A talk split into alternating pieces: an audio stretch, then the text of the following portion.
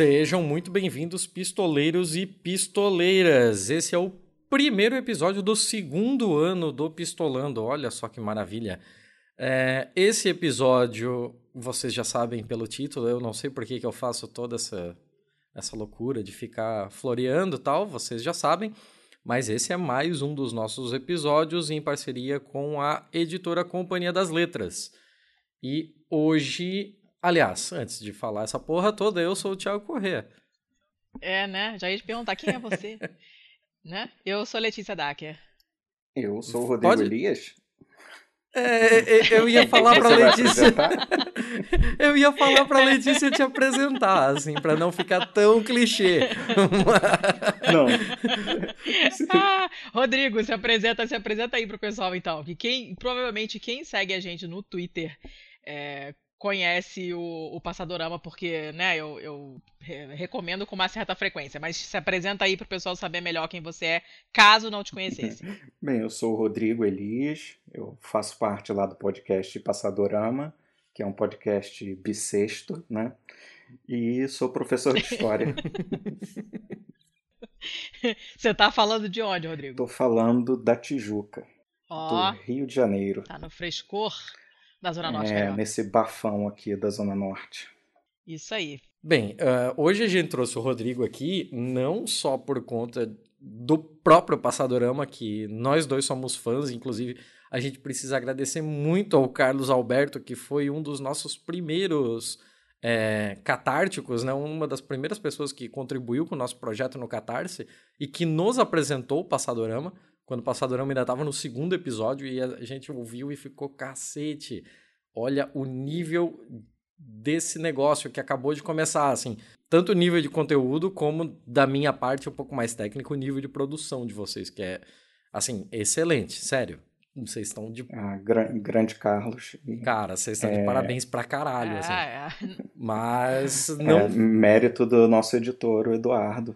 Cabeçudo. Tá vendo, gente? A falta que faz um bom editor tem que ter um bom editor. Esse editor tem que ser recompensado, Com certeza. Entendeu? Que dá um trabalhão e faz uma diferença pois é, enorme. A gente tem que fazer carinho nele sempre. um dia a gente ainda vai ter um editor.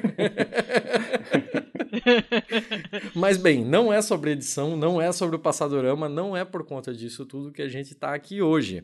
Hoje a gente vai falar sobre um dos livros da Companhia das Letras, que foi lançado bem recentemente. Você lembra qual foi o mês que ele foi lançado, Letícia? Foi maio? Claro que eu não lembro, mas foi eu junho? vou olhar, porque né, lembrar eu jamais eu lembro. Eu acho que foi maio. eu não lembro. Enquanto você cola, eu continuo enrolando a audiência, falando que o livro. o livro é o sobre o autoritarismo brasileiro, da Lilia Moritz Schwartz. A Lilia Moritz Schwartz é, assim, uma sumidade já, né? Ela é uma antropóloga para lá de renomada. Ela é professora convidada de, eh, de Oxford, se eu não me engano, né? Letícia, cadê sua cola? Eu tô olhando aqui, é maio, foi de maio mesmo. Não, ela é Visiting Professor em Princeton. Uh. Princeton, isso. É, eu, é... eu sou uma merda, eu não conheço nada disso. É tudo. É... Tudo língua inglesa. Tudo... É. Então, e assim, eu achei muito interessante o fato de que ela resolveu fazer um livro, é, óbvio, sobre o autoritarismo brasileiro, mas numa, numa pegada um pouco diferente. Eu, eu, esperava que fosse um puta de um ensaio sobre é, a, as origens, sobre como a sociedade brasileira lida com isso e tal. E não, ele é extremamente didático e tal numa linguagem bastante simples, ele é dado a fazer o, o basicão mesmo, né? A, a levar as coisas de uma forma que seja mais palatável para o grande público, que é algo que ela já vem fazendo, inclusive, no Instagram dela, com o canal do YouTube que ela tem agora. E eu acho que eu vou deixar vocês falarem um pouco, né? Não, eu li, eu, eu li o livro todo e anotei um monte de coisa, e ele realmente ele é bem didático, ele tem um, uma ele corre, ele, o, o, texto flui bastante bem, assim, ele é bem gostoso de ler, apesar de não ser um tema agradável, claramente, né? Mas ele tem toda uma pegada, uma, dá uma revisão histórica para explicar todos os motivos pelos quais estamos nessa merda onde estamos chafurdando nesse momento, né? Então ela começa falando de escravidão, racismo, patrimonialismo, corrupção, raça e gênero, intolerância, essas coisas todas. É um capítulo para cada um desses assuntos, né? E é tudo realmente muito didático. Ela explica muito bem. Ele é um livro gostoso de ler, de verdade, apesar do assunto ser cascudo. Então eu fiquei bem feliz, vou estar entupido de post-it, assim. Tem um milhão de, de, coisas marcadas, anotadas, porque ele é realmente bem, bem legal, assim. E a gente já ouviu ela em alguns podcasts falando, assim, então também é, um, é uma pessoa que é naturalmente didática, enfim, o jeito dela falar é, é, se reflete no, no, jeito dela escrever, é um, é, um, é bacana, assim. para quem gosta de história e de política, é um prato cheio. O, Rodrigo, você não leu todo, mas você deu uma zoiada, o que, que você achou? É, eu é, gostei muito, principalmente de, dos capítulos que tratam mais de temas que ela já é muito familiarizada, né? Ah, sobretudo quando ela fala de racismo, de escravidão, né? Ela tem uma pesquisa muito ampla nessa área, né? É, eu conheci a Lília na época da revista de História da Biblioteca Nacional, que ela era do conselho editorial, né, quando eu era pesquisador na revista. Uhum. E, e, a Lilia sempre teve muito essa preocupação de uma escrita para além da academia, né? Então ela já há muito tempo ela consegue fazer essa transição né, de uma pesquisa robusta, né, inclusive uma pegada de sociologia que ela também tem muito forte, os textos dela mais acadêmicos, né? ela faz essa ligação entre antropologia, sociologia, mas também essa preocupação numa escrita para o grande público. Né? Então eu percebo que nesse livro dela, inclusive se eu não me engano, as, não tem notas né, ao longo do texto. Não. Isso. É, é tudo bibliografia no final. Exatamente, ela se preocupa em fazer um texto bem fluido, bem claro, né? Embora ela não entre em muitas polêmicas né, sobre historiografia, por exemplo, ela demarca, olha, isso daqui se diz isso, isso e isso, mas tem gente que contesta e blá blá blá. Então, embora ela não aprofunde os temas polêmicos dentro da academia, ela deixa claro né, para o leitor que há coisas que não são consensuais. Então, acho que ela tem, mantém esse rigor acadêmico escrevendo para o grande público. Né? Nesse texto ela faz isso muito bem. Você falou da, da parte ali que ela fala de, de escravidão, de racismo, que são coisas, inclusive, que ela já tem muita familiaridade, né? Ela tem aquele dicionário da escravidão e liberdade, que é dela também. Que ela é uma das autoras, né? Não é dela. É, Sim. Tem uma, tem uma cacetada de outras, outras publicações em que ela é envolvida mesmo que uhum. não sendo a autora principal. Tem o Brasil uma biografia, né? Mas. Sim. Tijolão, tijolão. Sim, é. sim. Ela tem um trabalho muito clássico, né, que é o Espetáculo das Raças, que é um texto que eu uso muito né, na universidade com os alunos para tratar de justamente de escravidão no Brasil, relações étnico-raciais. E, e, é um texto em cima de pesquisa muito hard, né? Ela usa muito levantamento de sociologia, faz uma interpretação cultural, né, bastante sofisticada e ela consegue trabalhar com dados estatísticos assim na longa duração, o que é uma coisa meio difícil de se fazer, né? E ela consegue fazer essa articulação. E nesse livro sobre o autoritarismo, ela de alguma maneira condensa isso, né? Para o leitor não precisar ler várias teses acadêmicas, isso está bem condensado ali, né? Nesses capítulos que ela fala especificamente sobre racismo. E uma coisa que eu fiquei muito feliz de ver nesse livro é o peso que ela dá para a escravidão, né? Ela inclusive ressalta, né, que a gente não pode ficar no presente colocando a culpa no passado, porque isso seria isentar-nos de responsabilidade. Mas ela demonstra como que o racismo da escravidão ele vai assumindo novas roupagens né, até os dias de hoje. Então isso é, é bastante interessante e assim eu concordo 150% com essa posição. É, uhum. de, de, esse capítulo foi um dos que eu marquei mais coisas, assim, né? É o primeirão e, é um capítulo longo, porque a escravidão e racismo, que são indissolúveis, claramente, né? E uma das primeiras coisas que ela fala é, é já que a gente está falando de autoritarismo e de, né, portanto, de violência, que, caramba, primeiro que um regime desses, né, quem se presta a manter um regime desses já tem o sarrafo da, do, dos escrúpulos da, meio baixo, né? Sim. então não, não dá para você esperar é, muita civilidade de quem se presta a defender com unhas e dentes uma coisa desse tipo e achar que isso é normal, tolerar esse tipo de coisa como se fosse normal. Né? E uhum. segundo uhum. que, sendo esse regime escravocrata extremamente violento, é óbvio que as reações também eram violentas. Você não vai massacrar um povo, forçar as pessoas a fazerem uma viagem pavorosa para um lugar que elas não conhecem e misturar com outras tribos que se odiavam e não, línguas que não eram comuns e, e, forçar a trabalhar de graça igual um corno e esperar que essas pessoas aceitem pacificamente. Né? Exatamente, né? E, e ela demonstra muito bem isso, né? Aliás, isso tá, quer dizer, é, quase que eu falei no DNA, né? Mas não falei, isso está muito na, na, tradição da formação do que a gente vai entender mais tarde por Estado, né? porque essa autoridade política ela se impõe em, em vários espaços coloniais, inclusive no Brasil, né?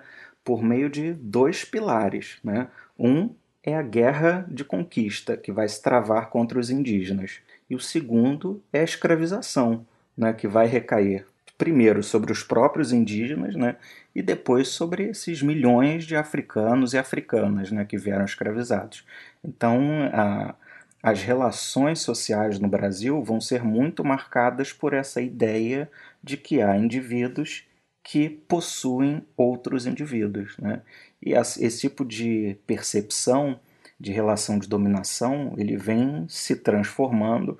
Obviamente, as relações de dominação no Brasil de hoje não são as mesmas do século XVI, XVII, XVIII, mas elas, de alguma maneira, com outras roupagens, elas acabam reproduzindo essa ideia de desigualdade, né, que está muito na raiz do autoritarismo brasileiro, né? Estamos prontos para lutar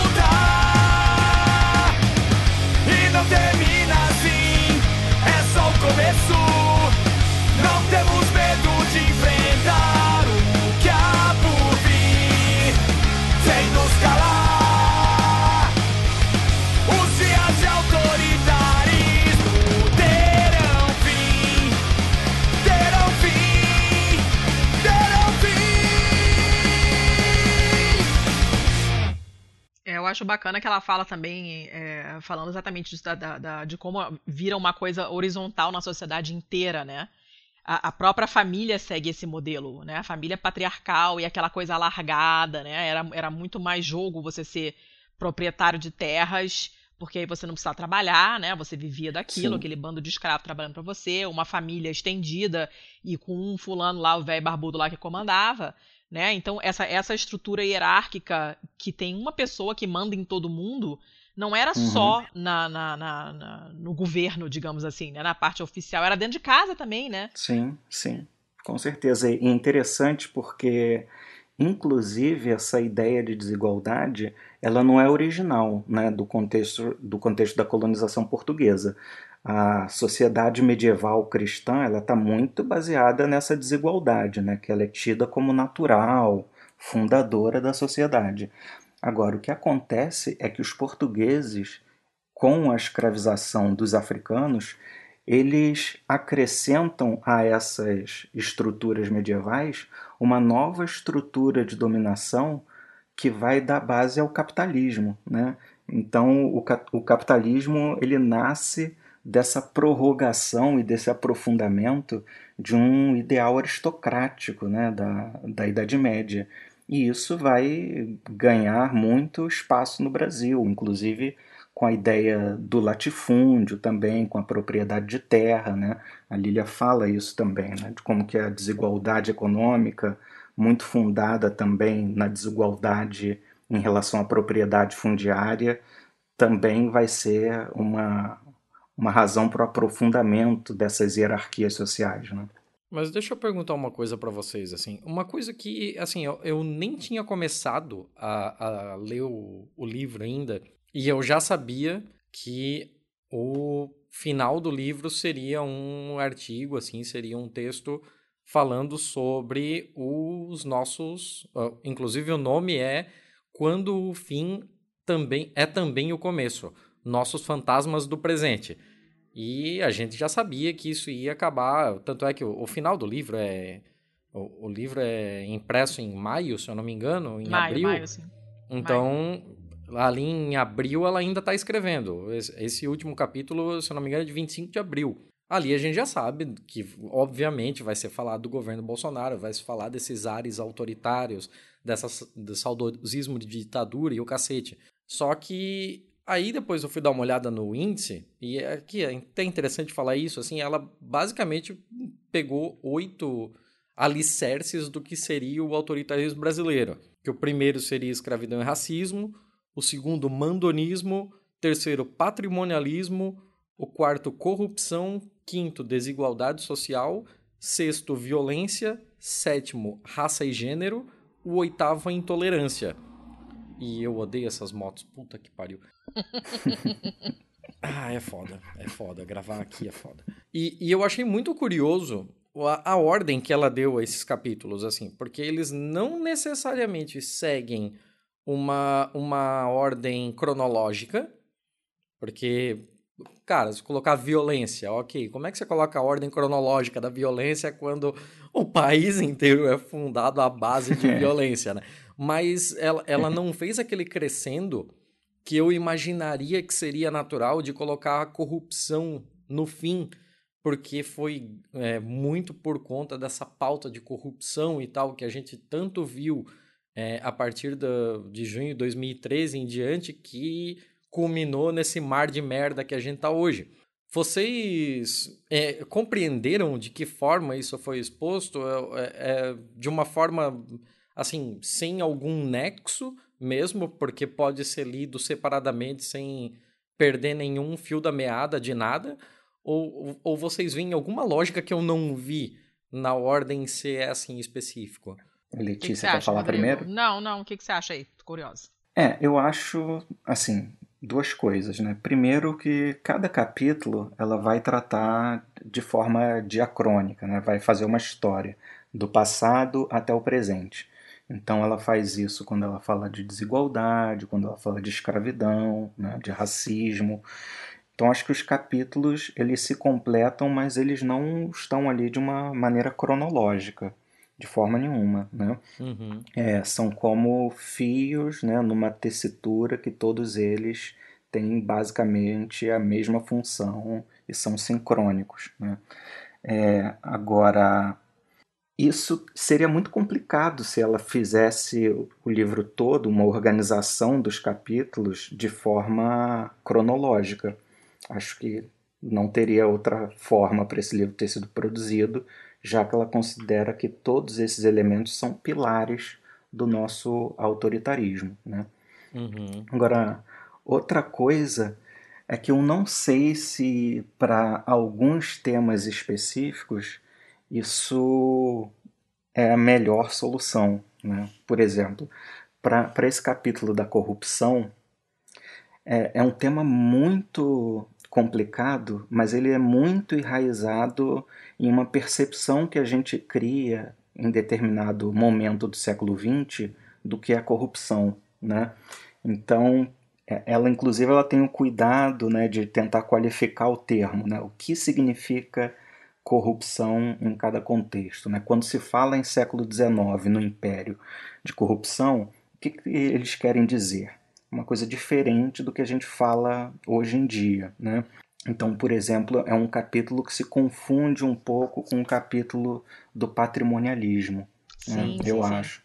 É, porque não existe essa ideia de corrupção que a gente usa muito como um discurso político hoje, porque o que a gente entende como corrupção hoje é muito mais uma forma de desqualificação de adversários do que uma coisa em si. Né? A relação entre a coisa pública e a privada ela pode ser legal, ela pode ser ilegal, mas ela pode estar moralmente a, a favor da mesma coisa. Né? Por exemplo, os juros bancários permitidos pelo Estado. Eles são legais, mas isso não é uma forma de apropriação, não é uma forma de roubo. Né? Uhum. A forma como determinados grupos de pressão conseguem não pagar impostos. Isso não é uma forma de corrupção, isso não é uma forma de roubo, mas isso é legal, isso está dentro da lei. Então, a gente dizer que o ilegal é a corrupção é estranho e a gente não pode jogar isso para o século XVI, para o século XVII, quando a ideia do que é público e do que é privado são completamente distintas das nossas, né? A princípio, todo o reino é propriedade privada do rei. Né? Isso é uma concepção medieval. E aí a relação pessoal é, é, um, é uma concepção medieval, mas que teve, teve impactos até muito recentes, né? Se a gente Sim. for ver o que era o Congo belga, né? É. Pô, era absolutamente pensado dessa maneira, né? Uma Sim. propriedade do rei. Mas enfim, é, eu acho que é, é, eu entendo essa essa divisão que ela fez em capítulos, né, que eles se organizam de uma maneira diferente e eles se organizam de maneira cronológica internamente, cada um deles, né? E às vezes por pelo fato da corrupção ser um entendimento muito mais próximo do que a gente tem hoje da relação entre público e privado, uh, talvez ele tenha se misturado do ponto de vista temático com o patrimonialismo, né? Mas essa é a minha percepção só. Né? É, até que tem, tem várias coisas em comum, assim, que são mencionadas várias vezes em vários capítulos, porque são assuntos que se sobrepõem realmente, né? É, isso que tá falando do, do, do, do, Estado inteiro, do Império inteiro, e aquilo ser tudo propriedade do rei e tal, não sei o quê, mas é, voltando ao capítulo da corrupção, quando ela começa a explicar de onde que veio isso, como é que isso começou e tal, e aí, assim, dá aquele desespero, né? Uhum. De você ver que logo os primeiros documentos já falavam, cara, não dá para fazer nada aqui, ninguém é foda, pessoal é... Desculpa, Thiago. Pessoal, pessoal é foda, não dá para fazer nada aqui, tudo você tem que pagar, é um inferno uhum. e tal. E, assim, documentos muito antigos, né? Então é uma coisa que vem de muito longe, não é Sim. é de maneira alguma uma novidade, e ela menciona o fato de que estando a, a coroa longe pra caramba, o pessoal faz as próprias regras aqui, né? É. Porque vou dar satisfação para quê? Sim. Os caras não estão não tão resolvendo meus problemas aqui porque estão longe para burro, né? Ficam só querendo mamar nas nossas tetas, sem fazer porra nenhuma, sem mandar ninguém para ajudar. Pra que, que eu vou ficar prestando conta? Vou, vou fazer, resolver as minhas coisas aqui do, do, do meu jeito, né? E, e, e, se precisar molhar a mão de alguém para eles é, fingirem que nada está acontecendo e continuarem ganhando, que é o que eles queriam, tá valendo. Então começou, é, é, uma, é uma parada muito estrutural, né? Como é que. E, e aí? É, é, muito antigo, é muito estrutural. É assustador quando você começa a ver esse passado muito remoto, essas coisas já rolando, vai dando um certo apeito no coração, sou sincera. É, e a, essa relação de distância com a coroa também facilitava muito isso mesmo, né? como você falou. É, na, no meu doutorado eu estudei o Tomás Antônio Gonzaga, né? que foi é um poeta que participou lá da Inconfidência Mineira e tal. E depois de degradado, ele foi viver em Moçambique. E eu estava vendo a documentação, os textos da vida dele em Moçambique. Ele lá passou a ajudar também o sistema de justiça e tal. Moçambique, colônia portuguesa. Assim, as notícias, os avisos, as ordens de Portugal para Moçambique demoravam um ano para chegar. Nossa. Então, como, como resolver os problemas, né? Numa estrutura. se for esperar, é, você é. cria mofo na bunda e não resolveu porra nenhuma ainda. E a carta não chegou. É. E era uma estrutura. um ano pra ir, um pra voltar. Exatamente. E era uma estrutura política totalmente montada, propositalmente, né, no antigo regime, para o rei decidir as coisas. Então, assim, por exemplo, se você tem duas, vamos dizer, autarquias diferentes mas as funções delas se sobrepõem. Então elas começam a brigar entre si e elas mandam uma representação ao rei para o rei decidir. E é assim que se manifesta o poder do rei, né? no poder de decisão. Agora, como fazer isso se você demora dois anos aí numa comunicação com o reino? Então era quem era mais forte, quem tinha mais dinheiro, e as pessoas se metiam no tráfico, nas negociações legais, e o rei não queria saber. O rei queria saber se os impostos chegavam ou não. É, aí fica difícil formar uma, uma sociedade que, que funciona direitinho, né? Porque cada um faz o que quer é, para salvar o próprio rabo, para organizar a própria vida, para levar vantagem sobre os outros e usando da, da autoridade para resolver isso, né? Tipo, aqui quem manda sou eu, essa terra é minha, quem decide tudo sou eu, foda-se a coroa. É. é a lei do e... mais forte sempre, né? É. É. É muito antigo, né? Cara, que merda.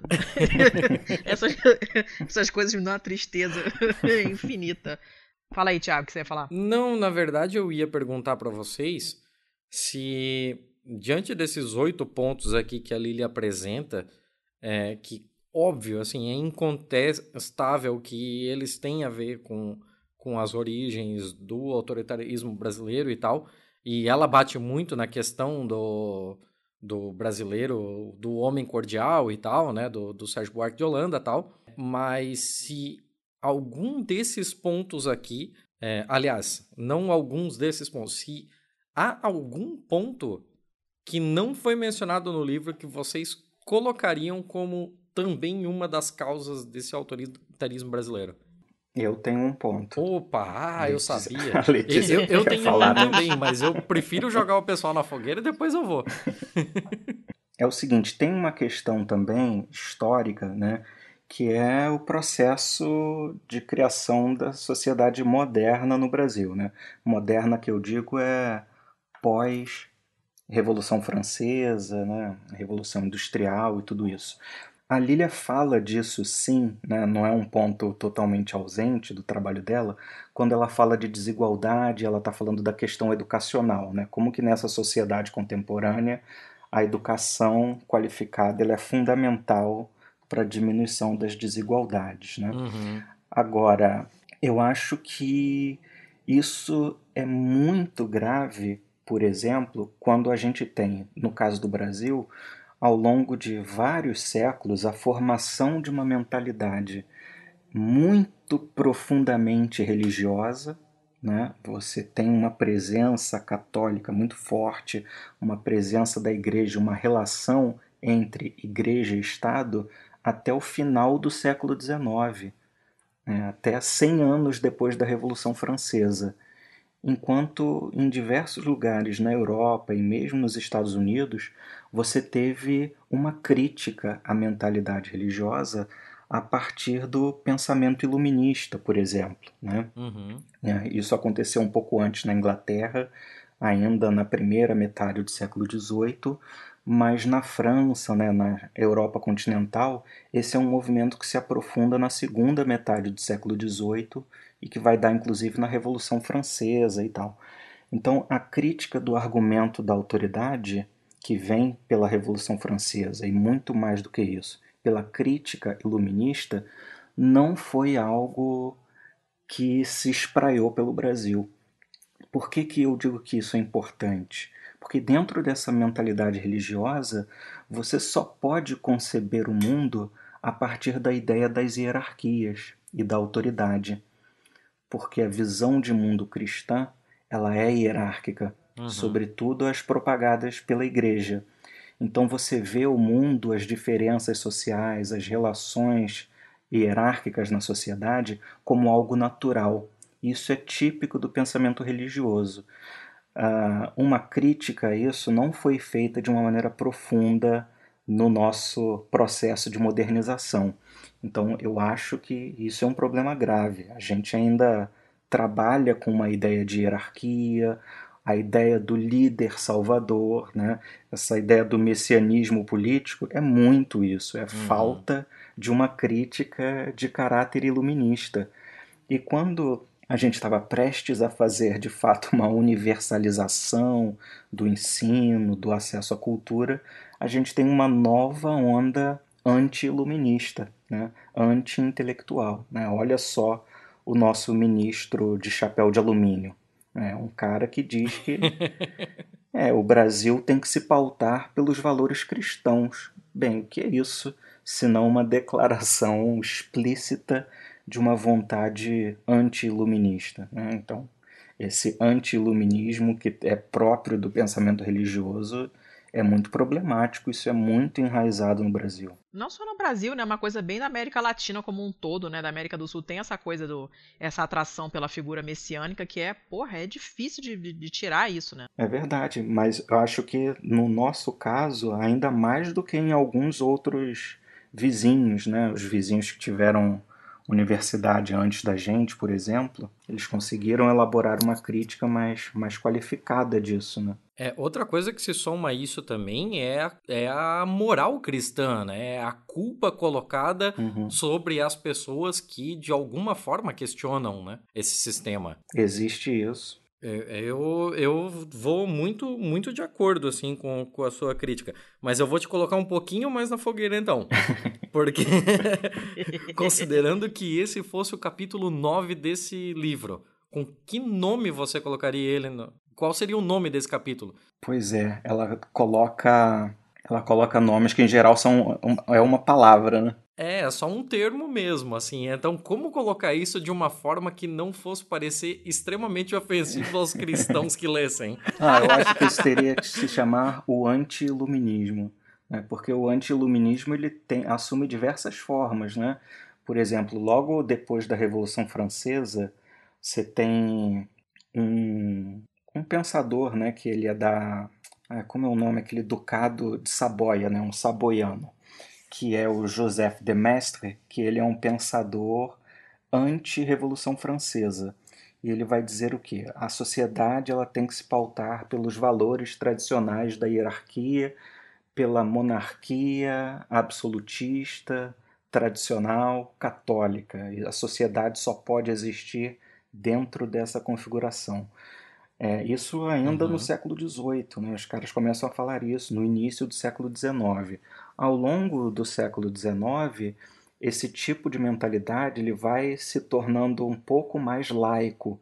Assim, ele não vai mais invocar ao longo do tempo explicitamente a religião, o cristianismo, mas ele vai se pautar, por exemplo, pelo culto ao Estado e o respeito absoluto ao governo né? um ultranacionalismo que parece uma espécie de cristianismo laico, né? essa religião do Estado.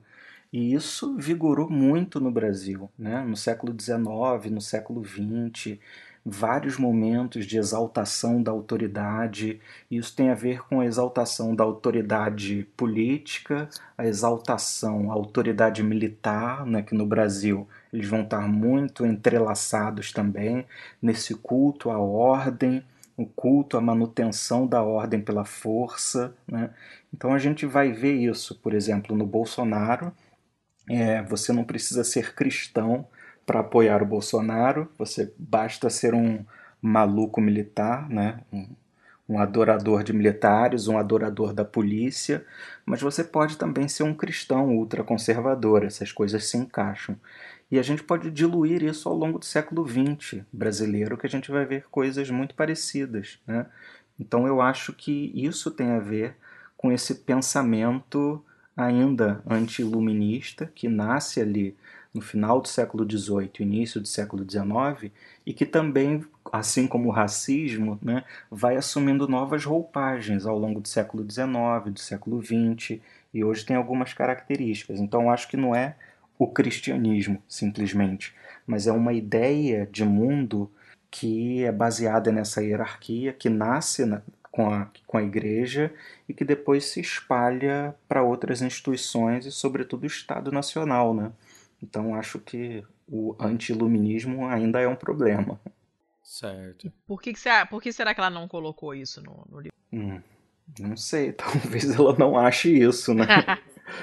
Ela tem toda, todo o direito. Não, tem direito de não achar, né? Mas é um, é um. A gente sabe que é um fator importante para tudo, né? É. Tudo que acontece na, na nossa história. É, de, de, de, tudo quanto é lugar tem uma, uma, pois é. a patinha né, da, da, da, da igreja no meio. Mas e você, Letícia? Qual que você. Qual é o capítulo que para você faltou, assim? Qual é um outro pilar do autoritarismo brasileiro que você sentiu falta? Não sei. Eu pensei muito nessa coisa da religião porque é, isso é uma coisa que eu, eu volto sempre para isso, porque foi uma das, das, das, coisas que me deixaram mais irritadas no, nos anos que eu morei na Itália e tal, era uma, uma, uma irritação constante, perene, é essa coisa, é, essa submissão total à religião que entranha a sua vida inteira e você nem percebe que está fazendo a maioria das coisas que está fazendo. Né? E essa, esse, essa, essa coisa bovina, né, de você ficar assim, sim, sim, sim, porque tem uma pessoa com uma roupa esquisita na tua frente, dando ordens, porque tem um livro que dizem que sei lá quem escreveu, né? É, é, é essa obediência totalmente gratuita para mim, que cresci numa família onde jamais falou de religião, era um assunto totalmente insignificante, inexistente, jamais foi comentado.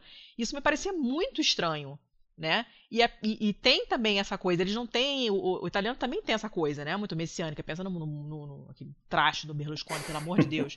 né? O cara é outro também, é outro bem parecido com, com, com Trump, bem parecido com Bozo. O cara pode falar qualquer coisa qualquer barbaridade, qualquer cretinice, as pessoas aplaudem, sabe? E eu conheço pessoalmente gente que é, é, é votou nele, inclusive porque ele falou há quase 80 anos que comia um monte de novinha. O cara pode falar qualquer coisa. É, até hoje ainda tá rolando na justiça o tal dos bunga bunga, né? Ele ainda Nossa, não foi. nem me fala dessa história. Ele, ele ainda não foi julgado por isso, e inclusive o fato disso não ter é, sido julgado ainda, que permitiu que ele concorresse às eleições europeias do mês de abril agora, né? 26 uhum, de abril. Uhum. Não e, não, e não vai acontecer nada. Porque exatamente como aqui não acontece nada. Porque as pessoas querem isso, o modelo mental delas é esse. É, tem que ter uma pessoa para levar o rebanho. As pessoas querem esse tipo de orientação, querem um modelo é, mental já prontinho, raciocinado a trabalho, gera angústia, né? Queima ATP, não é uma, não é uma coisa simples, né? Você, quando não, não sabe o que está acontecendo, alguém decide por você, sua vida é muito mais fácil.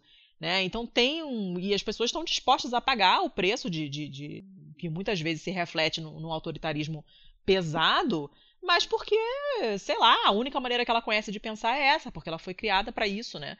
E, essa culpa na, na, na, Itália tem também. Então, quando eu. É, na hora assim que eu li, não pensei. Não pensei na coisa religião, mas agora, antes, repassando antes de, de gravar, que eu comecei a fazer a listinha e tal, não sei o que, eu falei, caramba, isso aqui é muito pensamento religioso, né? Pois é. Porque você obedecer sem pensar, é, é uhum. é uma coisa de dogma mesmo. Sim. Né? O, o, superior que fala pro, pro, pro cabo lá, pro sargento, pro soldado raso, ó, você vai fazer porque eu tô mandando, não tem explicação. Faz porque, porque é assim, que eu quero, porque eu tô falando. Isso é pensamento religioso, então rola mesmo uma sobreposição. Pois é, porque o autoritarismo, né, ele tá na mentalidade de quem manda mas ele está na mentalidade de quem quer obedecer também, né? Uhum. Então isso está muito enraizado nesse tipo de pensamento religioso, né? Que vem da Idade Média e que entra pela época moderna. E a Itália, obviamente, é um, é um lugar central, né? Bercinho, é, né? exatamente. é engraçado, porque a Itália também gerou coisas como Cesare Beccaria, né? Que vai subverter isso completamente, né? Vai fazer um uso racional da justiça. É, é bem curioso, inclusive, é, assim, é, esse é o tipo de devaneio assim que vem no meio da gravação, né? A gente não tinha preparado nada sobre isso, mas aí começa a pensar e cara, é muito curioso é, perceber como ah, alguns países europeus trataram o período é, pós-autoritarismo, né? Uhum. Pô, você tentar defender Salazar em Portugal ainda é imperdoável. Uhum. Tentar defender a ditadura franquista na Espanha é um absurdo. Não, não, você vai encontrar pouquíssimas pessoas que concordem com isso. Até porque a Espanha é um caso à parte por causa de todos os seus separatismos internos e tal, né? Verdade. E a Itália teve o Mussolini e ela lida com isso de um jeito muito estranho a ponto de eleger uma neta do Mussolini Não, que, que fez uma campanha assim praticamente baseada na imagem do avô, né? É, é, um negócio bem maluco. E, sem contar o Brasil, né? A gente tá aqui cheio de viúva da ditadura militar. Inclusive, uma dessas, quer dizer, um viúvo foi eleito, né? É, Presidente. É muito, é muito absurdo você pensar assim como a, as sociedades é, se posicionaram de forma diferente é, as pessoas que viram esses períodos que foram de completo retrocesso no quesito direitos humanos, no quesito de é, igualdade social, no quesito de liberdades individuais, e, e ver isso tudo de uma forma saudosista, assim e tal. Só para não perder ainda o fio da meada da questão que eu joguei para vocês, o meu capítulo 9 seria com relação a uma Assim, eu acho muito difícil defender ele, porque ele tá só na minha cabeça e a minha cabeça é caótica.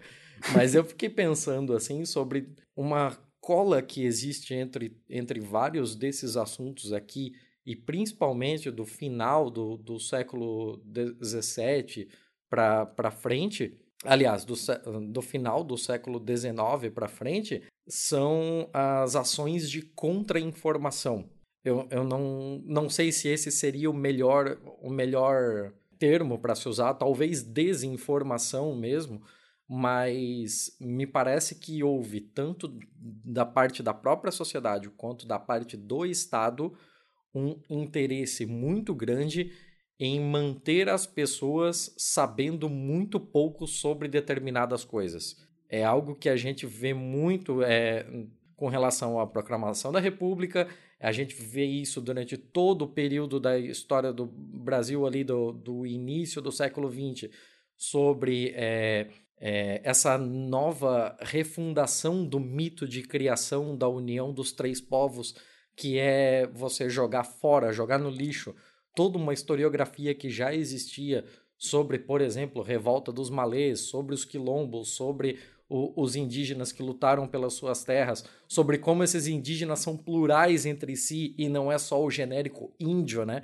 Isso, inclusive, é algo bem, bem forte na, na, na luta do, dos indígenas com relação ao Dia do Índio, né? que o Dia do Índio foi instituído pelo, se eu não me engano, foi em 1930, pelo Getúlio Vargas, e era esse negócio genérico de Dia do Índio. E isso foi ressignificado e hoje existe o Abril Indígena, em que há um mês inteiro para se debater a, a pauta indígena e como ela é plural, como não é você tornar o, o índio uma uma entidade totalmente uniforme entre as suas diferentes é, diferentes modos de ver a vida, diferentes mitos de criação, diferentes povos, diferentes línguas, diferentes meios de viver mesmo, né? E agora a gente pega toda essa contra-informação que agora a gente chama de fake news, né? para uhum. falar sobre é, o. Ai, mas a, a ditadura do Brasil foi muito branda perto do que foi o Chile, perto do que foi a Argentina, pipipi, popopó. Ai, porque ninguém morreu na ditadura brasileira, eles só mandavam para fora do país.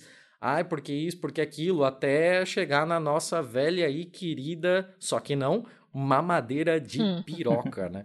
É, eu acho que, assim, durante todo o, o, período, principalmente do, do final do século XIX em diante, a gente teve uma relação muito maluca, tanto, tanto estatal quanto social, com relação a diferentes formas de desinformação da, da sociedade brasileira sobre si mesma. Eu não sei se vocês concordam com isso, assim, mas eu fiquei sentindo, acho. E, e isso cai muito no início do, que caralho de moto, filha da puta. É foda, cara, é foda. Eu tô, eu tô gravando no meio de uma rotatória, assim. É, é, as pessoas passam aqui feito imbecis, completos imbecis. Famoso cachorro louco. Mas, e, e, e, isso que, que eu trouxe, assim, sobre esse negócio de contra-informação, cai muito próximo do próprio argumento que, que o Rodrigo usou sobre a, a parte de educação mesmo, né? Então, é, um povo que, que tivesse uma, ide, um, uma educação ideal, uma educação por igual, quem sabe, assim, numa utopia, uma educação como a proposta por Paulo Freire, né? É, se, se isso tivesse acontecido, é, é, é aquele negócio, né? Se o pica-pau tivesse ligado para a polícia, nada disso teria acontecido.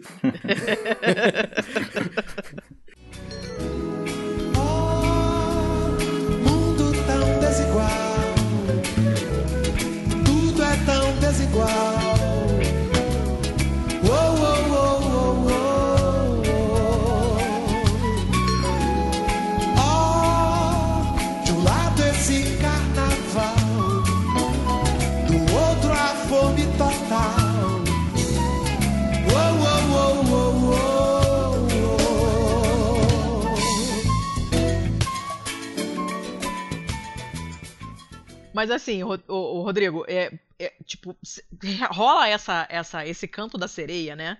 Do, do, do, do autoritarismo e, e, essa coisa do retorno da ditadura e aval os vivos da ditadura e por aí vai, né? Isso toda vez que a gente tem uma, uma crise, principalmente de segurança, né? O pessoal começa a se sentir inseguro em casa, na rua, e sem emprego e tal, e aí o pessoal começa a recorrer a esse tipo de argumento, né? Por que, que a gente não consegue resistir a esse canto da sereia e toda vez que dá ruim a gente volta para isso? Faz parte dessa dessa, desse desespero de precisar de alguém para resolver o seu problema? Você acha que tem mais alguma coisa? É, eu acho que tem sim, né? Por duas coisas. Ah, uma é que isso que o Tiago falou é fundamental. Né?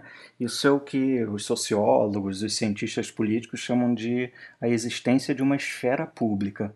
Né? Vários estudiosos falam que a forma que a sociedade moderna assumiu dentro de um capitalismo avançado, das sociedades desenvolvidas, elas têm a ver com o desenvolvimento disso que se chama de esfera pública. Né? Porque o que, que existia antes, na época do absolutismo, do antigo regime?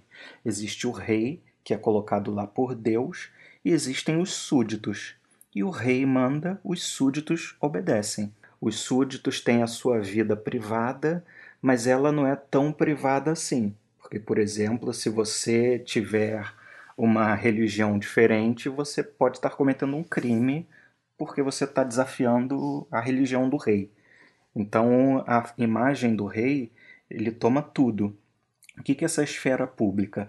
É algo que vai se colocar entre os indivíduos e a autoridade política do Estado. Né? Então, o que a gente vai ver já na sociedade moderna? A gente vai ver começando a se desenhar na época do Iluminismo Existe o rei, né? existe o governo, existem as pessoas privadas e elas se encontram no ambiente que não é nem público nem privado. Elas se encontram no café, elas se encontram num parque para discutir as coisas, circular informação, ler panfletos. A imprensa é isso também. A imprensa ela não é nem privada de um cidadão privado, nem é pública do rei ela faz parte dessa esfera pública onde as pessoas se encontram, se veem, trocam informações, aprendem. Né? Então a imprensa ela é fundamental para isso. E para partir daí as pessoas terem noção do que é a vida e poderem lutar por políticas, né? propor leis, transformações sociais, esse tipo de coisa. O mundo moderno é muito fundamentado nisso.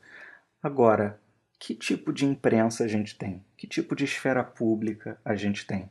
A gente basicamente tem quatro famílias no Brasil né, que dominam os meios de comunicação e a gente tem censura do governo desde o início da República. Óbvio que depois de 88 isso deu uma diminuída no que diz respeito à censura, mas a concentração de informação ainda é muito forte nas mãos de alguns ainda. Bem, com isso a gente não consegue ter ideia do que é a realidade. A gente não sabe o que está acontecendo no bairro, por exemplo. Né? Tem um autor americano, Timothy Snyder, é um historiador de Harvard, ele fala disso, né? como que a morte da imprensa local é um dos primeiros passos para o autoritarismo. Por quê? Você não sabe mais o que está acontecendo na esquina, você não sabe mais o que está acontecendo no seu bairro. Agora você tem informação de um perigo global. Agora você tem informação a partir de alguém que controla essa mídia oligopolizada. E o medo é instrumentalizado. Né? As pessoas ficam apavoradas. Eu lembro na época do Jaime Gold, não sei se vocês lembram, um médico que foi morto na lagoa com uma facada há sim, alguns anos. Sim, lembro, lembro. Pois é. Ah, lembro, claro, foi comoção entre os, Foi os, grupos de médicos. Uma comoção total e, pô, terrível, né? Um pai de família assassinado e tal. Mas para além disso, naquela época, naquelas semanas, a imprensa o tempo inteiro ficava noticiando pessoas esfaqueadas. E assim, um dia eu trabalhava. E quando você ia olhar os números de verdade, era, uma, é. era um número Exatamente. ridículo, eu... ridículo para padrões é. brasileiros. Eu trabalhava no centro e assim, eu ficava com medo de sair né, da redação e ir para o metrô porque eu estava com medo de morrer esfaqueado. E aí você vai ver depois os números, né, as estatísticas, na verdade eu tinha que estar com medo de levar um tiro, porque morte por arma de fogo é um número absurdo no Rio de Janeiro. Mas assim, você não tem de fato uma imprensa que noticia o que está acontecendo.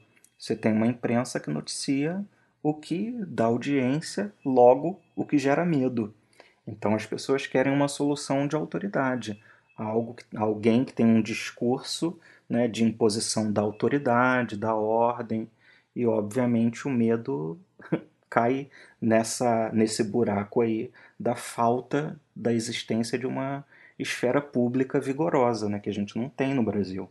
Nos Estados Unidos, por mais problemáticos que eles sejam, eles têm uma diversificação muito maior da imprensa, por exemplo. Até para corroborar com, com o que você falou agora, Rodrigo, eu compartilhei hoje mesmo, num, num grupo que eu e a, a Letícia estamos, um, uma pesquisa que foi feita pela organização Nosso Mundo em Dados, uhum. em que eles listaram as causas de morte nos Estados Unidos em 2016 e cruzaram essas, essas informações com as buscas dessas mesmas coisas no Google em 2016 e a cobertura de mídia do New York Times e do Guardian em 2016 para essas mesmas coisas.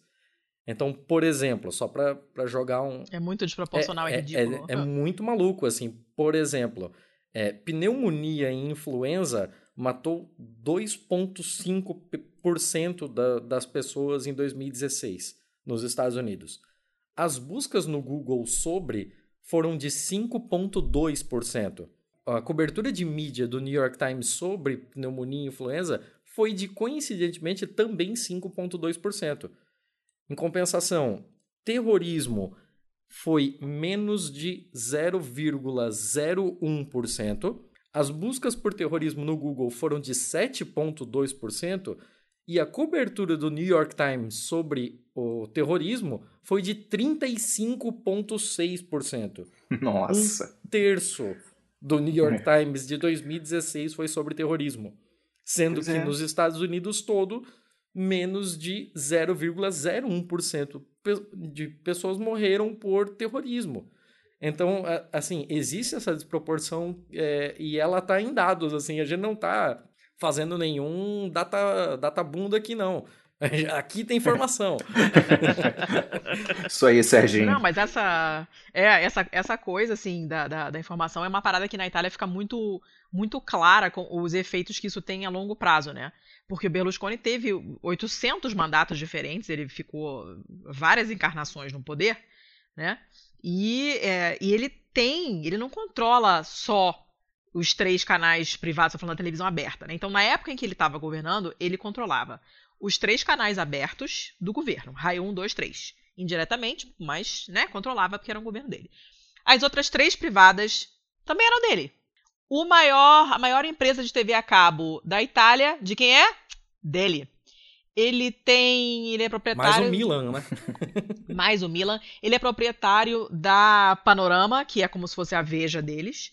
Ele tem universidades. Caramba. Além de outras coisas, banco, indústria e tal, não sei o quê. Então, olha, olha a quantidade de maneiras diferentes que ele tinha à disposição para moldar a cabeça de uma geração inteira.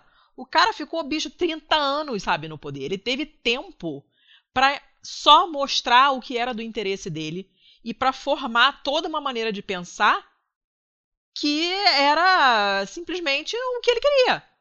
É tudo filtrado a informação, é toda filtrada, a televisão é, é, de qualidade baixíssima, não tem um programa que preste.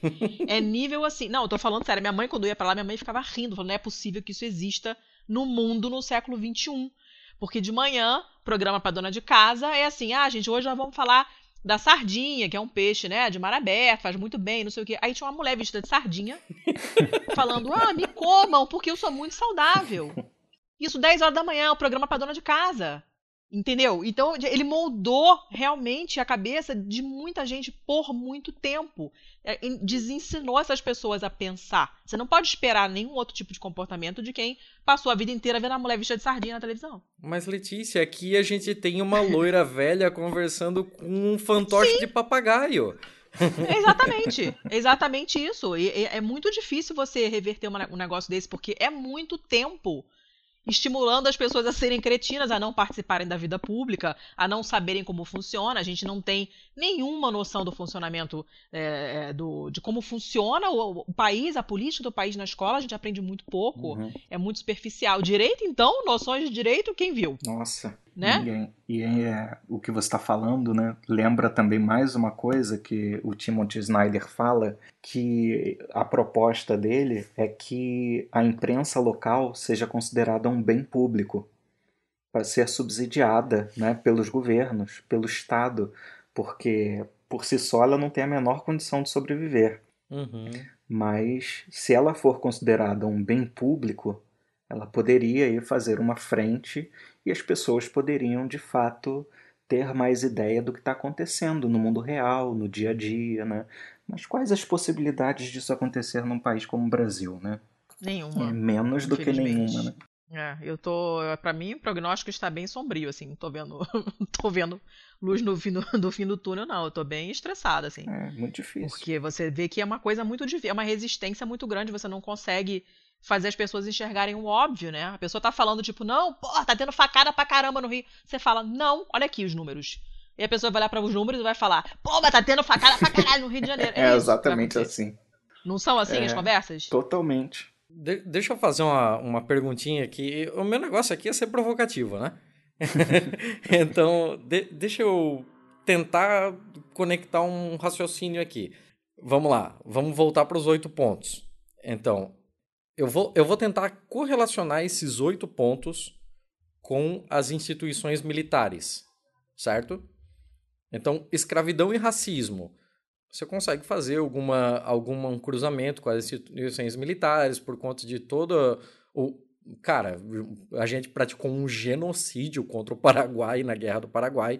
É, as forças militares brasileiras estiveram envolvidas com é, diretamente com a manutenção do status quo que manteve a escravidão durante tanto tempo e tal.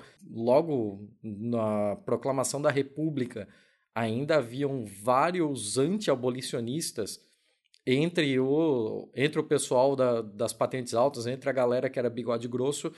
É, então, escravidão e racismo a gente consegue relacionar um pouquinho que seja com as Forças Armadas. Mandonismo é assim, é disparado Forças Armadas, não é à toa que o pessoal que mandava pra valer na, em, em várias regiões do Brasil, e aqui tem que acabar aquela putaria de falar que era só Nordeste, porque isso acontecia aqui em Santa Catarina também. O pessoal que era indicado para mandar pra, em alguma região ficava conhecido como coronel.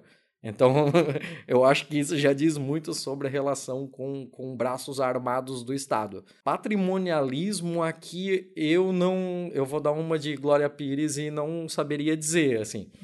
corrupção, a gente tem vários casos de corrupção é, notórios durante a ditadura militar. É um caso em que é, o, o, as Forças Armadas têm uma grande, uma grande parcela nisso.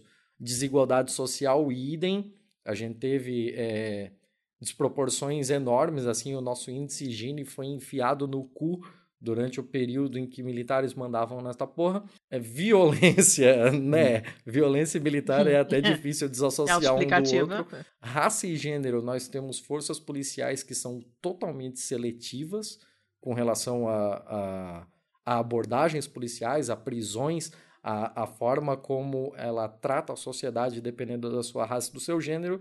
E intolerância aí já, já é um pouco mais subjetivo, porque aí você tem que ver se você está indo para o lado de intolerância religiosa, intolerância com quem pensa diferente de você.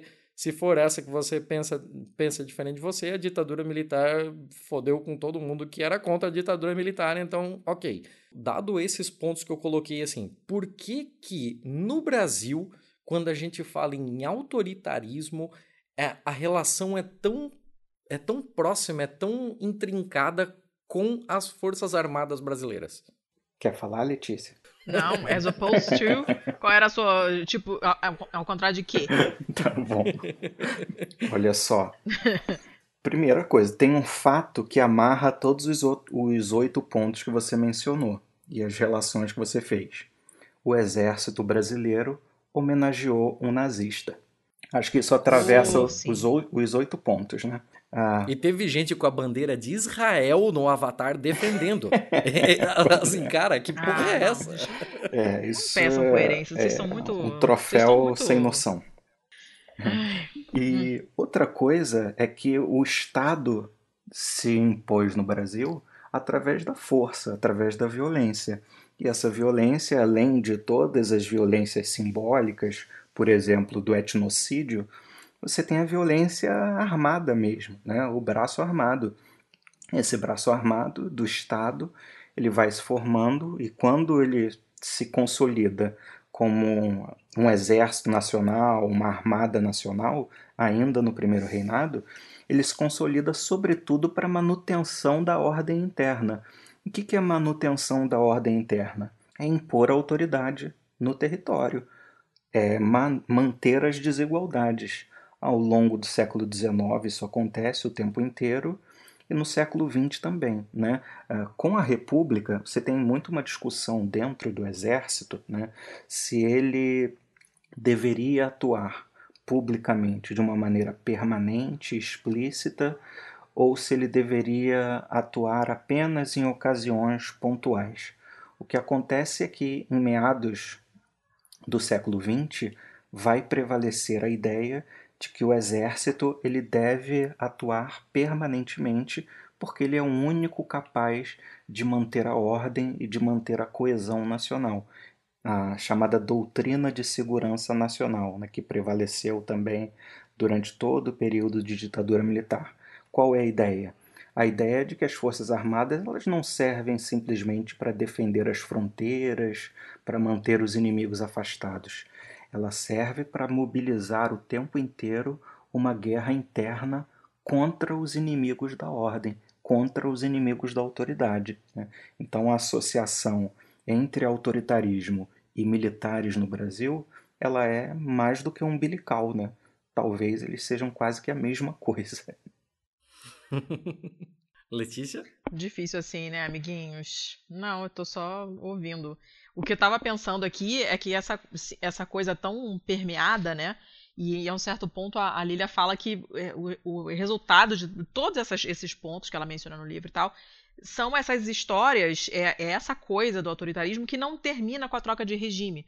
Então a gente pode não estar na ditadura militar, mas o pensamento é autoritário, de qualquer maneira. As pessoas têm essa sanha punitivista, as pessoas querem ver é, né, gente apanhando na rua, querem ver gente sendo linchada, querem ver todo mundo preso, querem ver o outro Sim, é, metralhando petralha, né? A gente, é, as pessoas querem isso, né? Então a gente não tá oficialmente num, num regime autoritário, né? Mas na cabeça É. das pessoas a gente tá, sim. E Letícia, porque a cabeça das pessoas não muda, né? É, e isso, olha só, não está restrito à direita, ao espectro da Ah, direita. não, né? sabemos, sabemos que não é privilégio. é. Exatamente, a gente sabe disso. A Força Nacional de Segurança foi criada pelo Lula, né?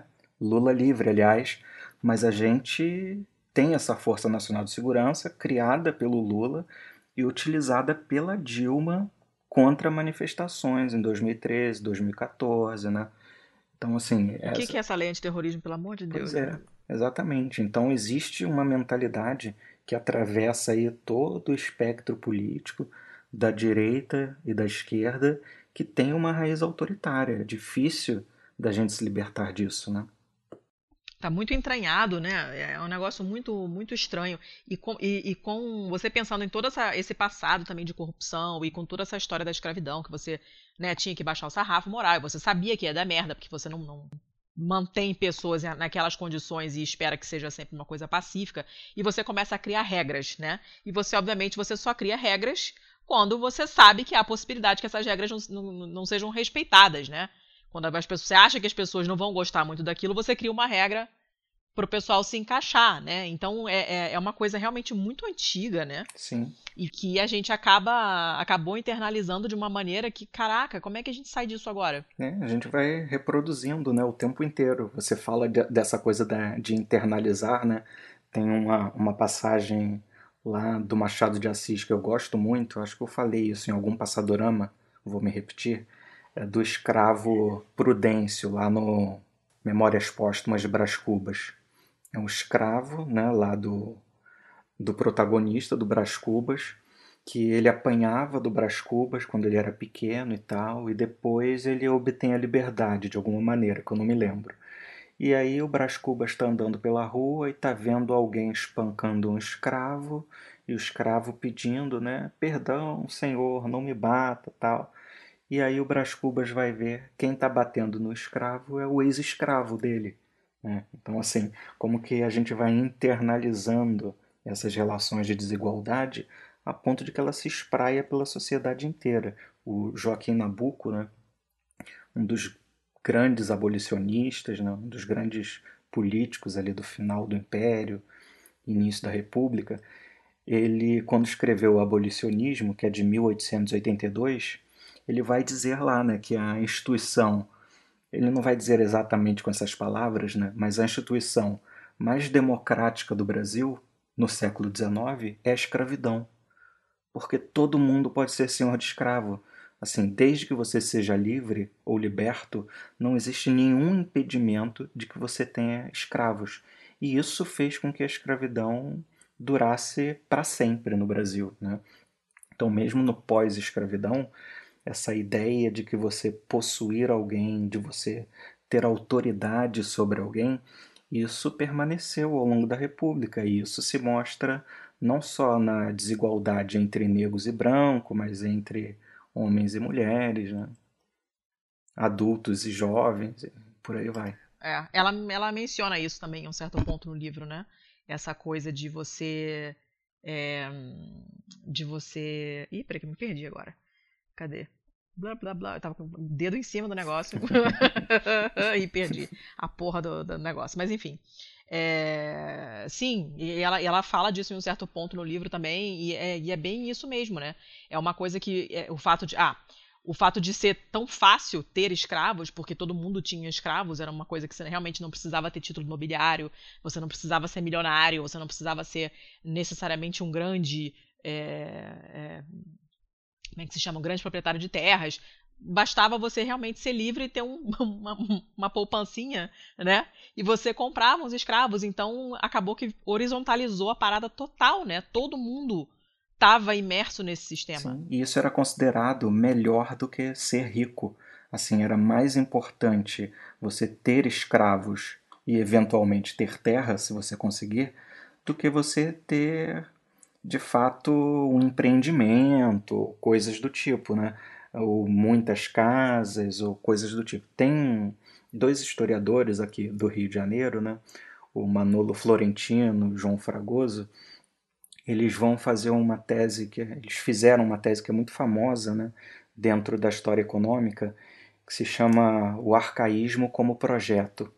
E eles vão demonstrar como que os comerciantes de escravos do Rio de Janeiro, no final do século XVIII, início do século XIX, eram os homens mais ricos do mundo português.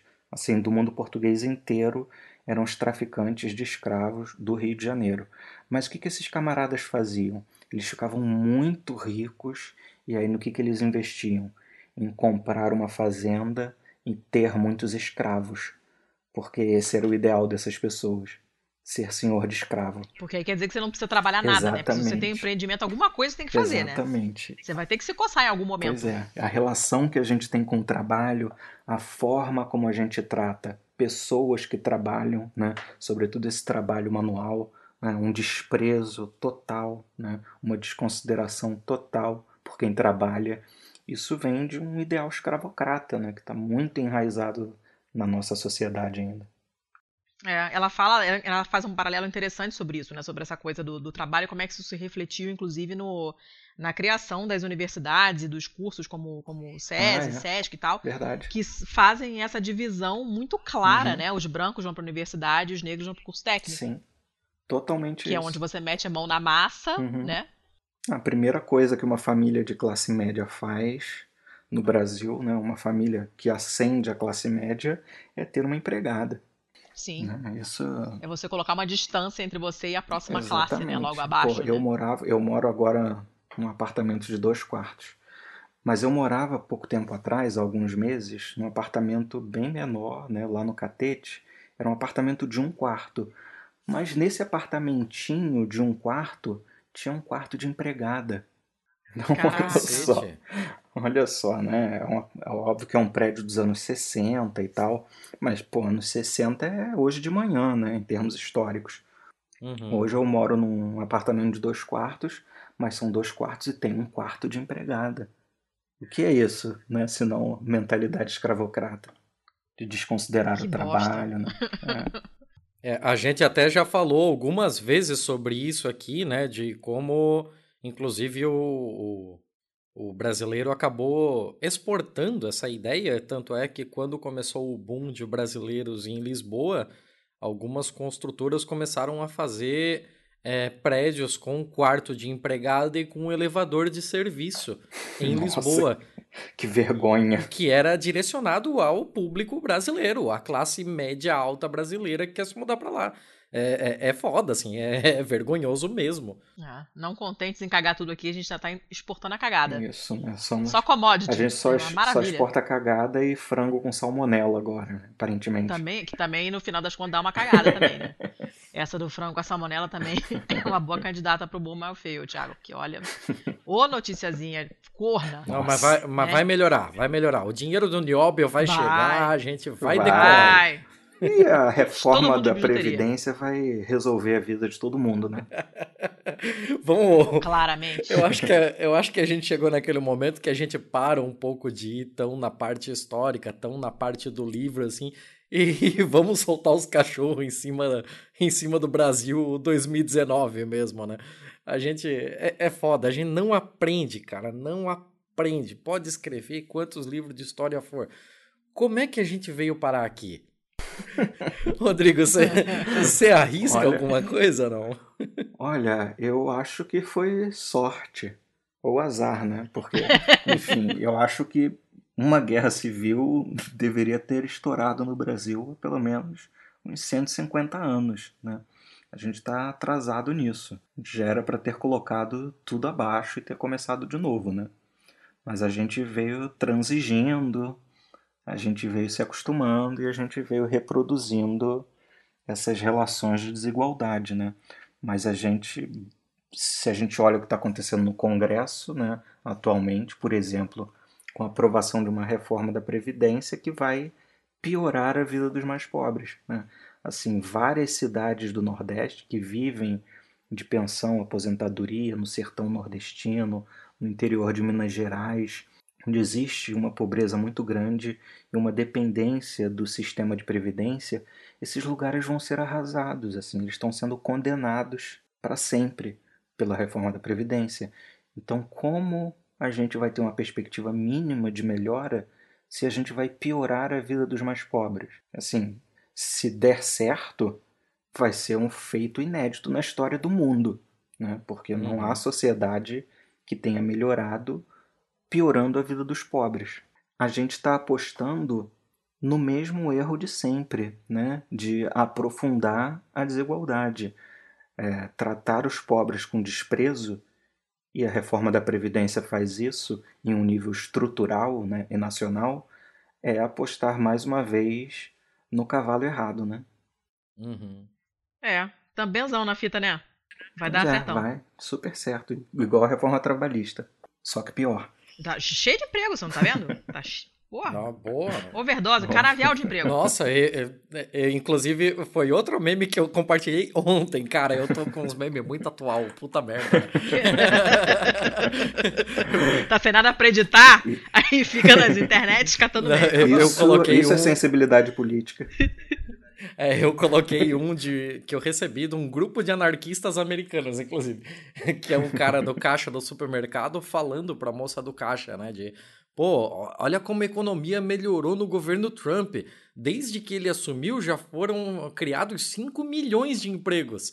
Aí ela vira pra ele e fala: Pois é, eu, três deles são meus e eu não consigo pagar meu aluguel. Então, pô, valeuzão aí, hein? Resolveu pra caralho. Selo aconteceu pra caralho. Pô, né? tá massa pra Exatamente caralho. isso, cara. E é engraçado porque essas as medidas feitas né, para supostamente aquecer a economia são medidas que custam a vida do trabalhador, né? Então, assim, a longo prazo elas são péssimas e a curto prazo elas só enriquecem quem já é o dono do capital, né? Letícia, é, a gente já está se encaminhando para o final. Você tem alguma consideração extra que queira fazer para a gente não perder o fio? Não, eu fico sempre triste quando, quando com esses assuntos onde é um grande, um grande suco de desalento, mas o que, que eu posso fazer? A culpa não é minha, eu, eu não votei neste traje. Mas enfim, né? Não, eu tô feliz com o episódio, que o papo foi muito bom, apesar do assunto ser uma bosta.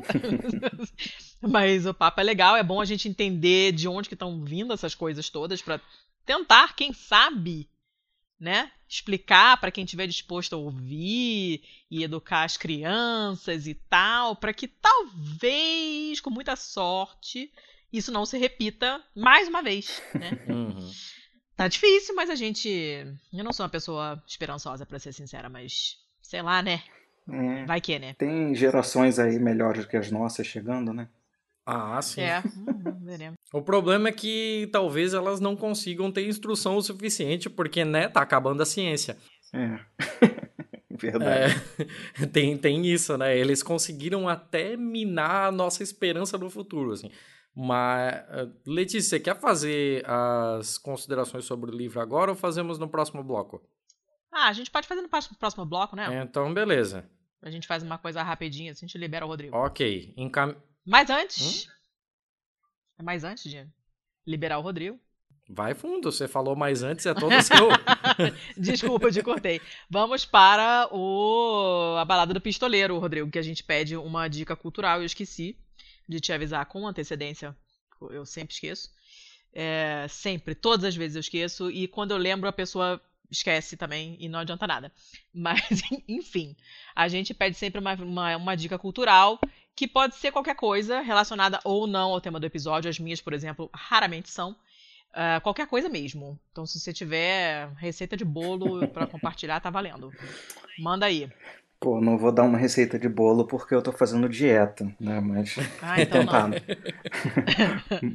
Mas tem uma série que eu gosto muito, eu ainda não terminei de ver. Ela tá na primeira temporada. É uma série documental que passa na Amazon Prime. Se chama This Giant Beast That Is the Global Economy. Né? Essa grande fera que é a economia global. É dirigido, produzido pelo Adam McKay, que é um cara que eu gosto muito, né? um americano que fez vários filmes com Will Ferrell de comédia, mas ele fez uns filmes bem interessantes sobre economia e tal. E essa série é sobre economia, por exemplo. O primeiro episódio é sobre lavagem de dinheiro. O segundo é perguntando se os ricos são babacas. São. Basicamente são. E assim, tem, tem acho que 10 episódios. Essa série eu acho que ela tá meio fora do radar, mas ela é ótima. E é apresentada pelo Cal Penn, que é um cara muito legal, muito engraçado. E é, eu gosto muito da série. Bom, beleza. Pra quem não tiver, a Amazon Prime Video, dê seus pulos aí na locadora do Paulo Coelho. Exatamente. Né? Encontra-se de tudo. Beleza. Inclusive, eu vou ter que recorrer à locadora do Paulo Coelho, porque eu não tenho a Amazon Pô, Prime Video. Eu acho que eu isso. até tenho na Itália, de repente eu consigo. Mas procurá-la-ei e vê-la-ei. Valeu. Vai você agora, seu Thiago, que eu tenho que pensar Não. ainda, porque eu tô ruim de dica hoje. Não, Por que é não? porque eu tô caçando aqui o para dar a informação completa. Eu já tenho, mas eu tô caçando a informação completa. Calma. Ai, meus sais. Olha, eu não tenho nada de específico. Eu fui procurar até em coisas é, mais antigas, assim, na lista de livros que eu, que eu tô lendo esse ano. Eu tô fazendo. Então, vou dar duas dicas relacionadas ao fato de eu não ter encontrado nenhuma dica, né? A primeira é manter uma lista do que vocês leem, que ajuda pra caramba a estimular a ler mais, porque a gente só consegue consertar, é, ou, ou melhorar, ou diminuir, ou aumentar aquilo que a gente sabe que está acontecendo. Então, já houve anos em que eu fiquei muito viciada em Netflix pra caramba e tava lendo muito pouco.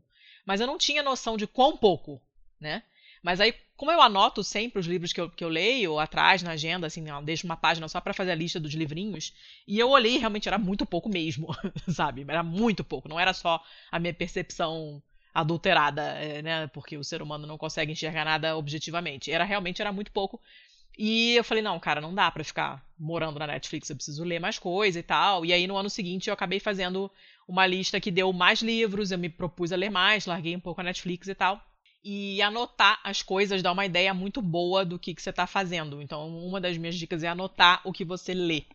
E aí, quem gosta de anotar no papel, anota no papel, mas tem um monte de aplicativo que faz esse tipo de listinha, tipo o Scoob, tipo o Goodreads, e são bem legais porque você pode colocar um desafio para você mesmo. Esse ano eu quero ler um livro por semana. Aí você bota lá, 52 livros por ano, e conforme você vai lendo, você vai marcando o que você já leu, e ele vai te dizendo, e aí você vai acompanhando lá na barra de progresso lá, em que ponto você tá do desafio, é uma maneira de você de você ler mais.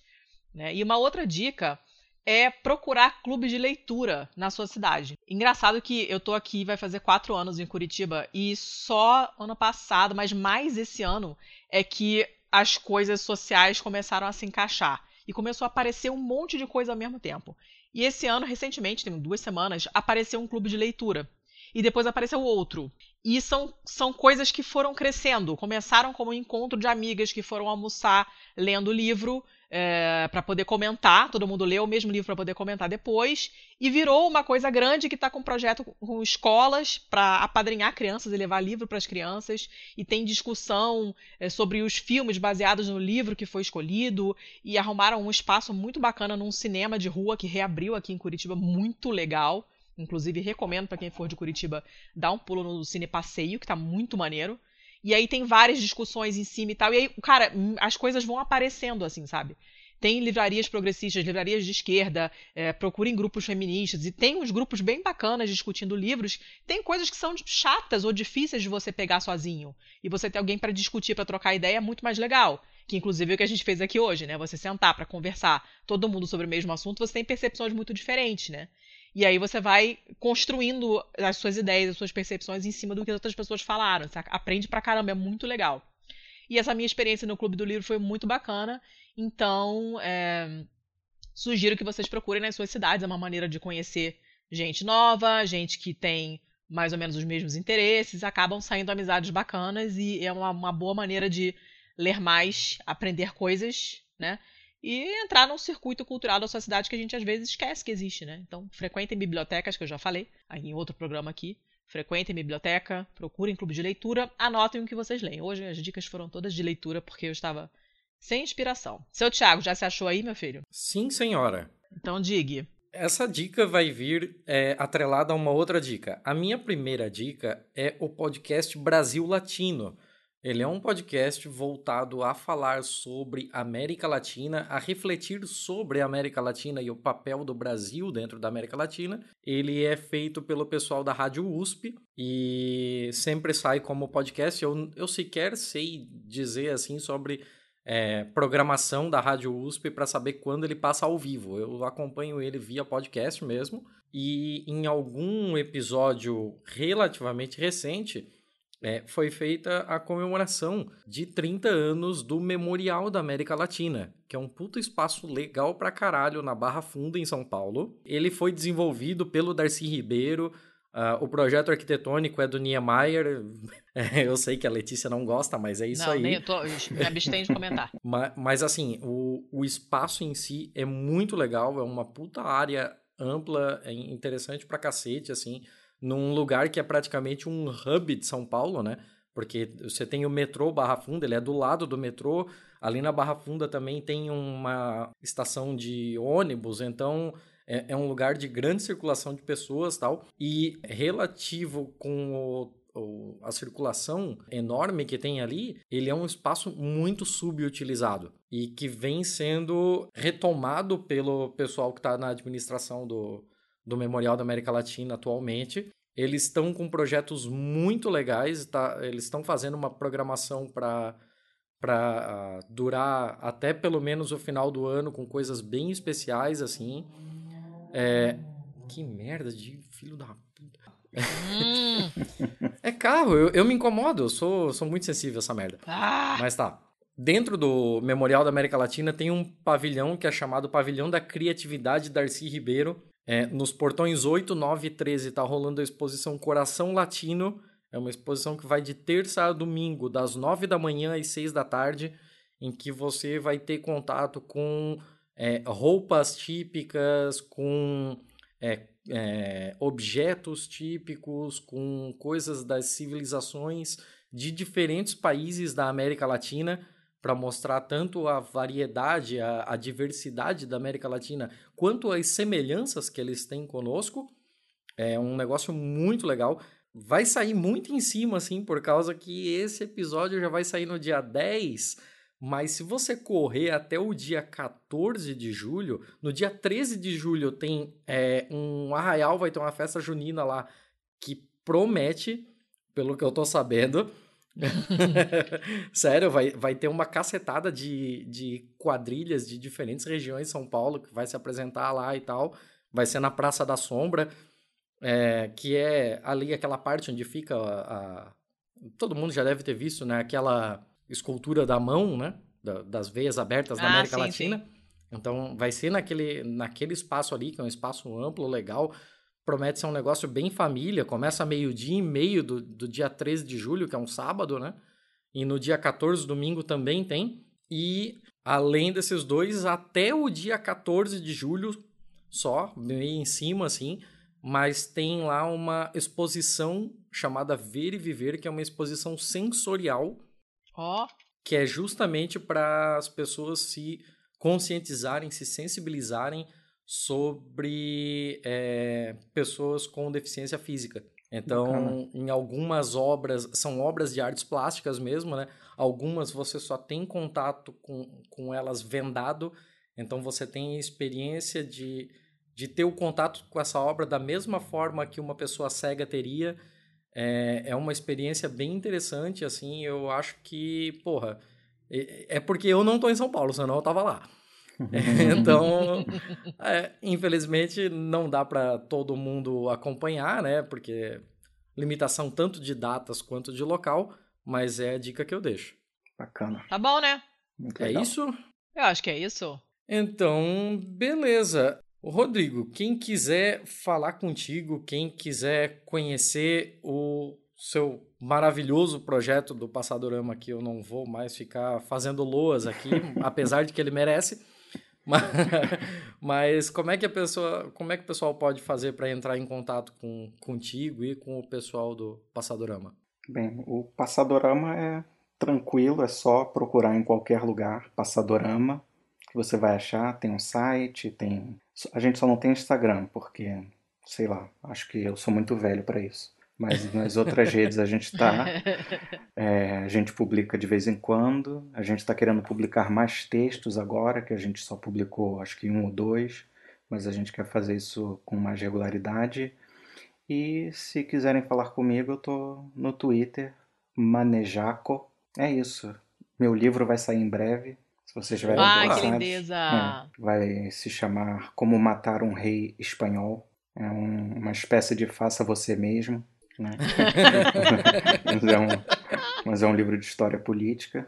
Mas é isso, estamos aí. Se quiserem me procurar, vocês vão achar. E eu queria agradecer vocês, né? Porque vocês são muito legais e o podcast de vocês é incrível Ah, e, obrigado. e ele é muito necessário. assim, esse tipo de esse tipo de pistolagem bem direcionada, sabe, no alvo, é fundamental quando Sem, falta sem uma esfera referência aos snipers, né? Por favor. Exatamente. é. Não, não, não é isso não, não é isso não.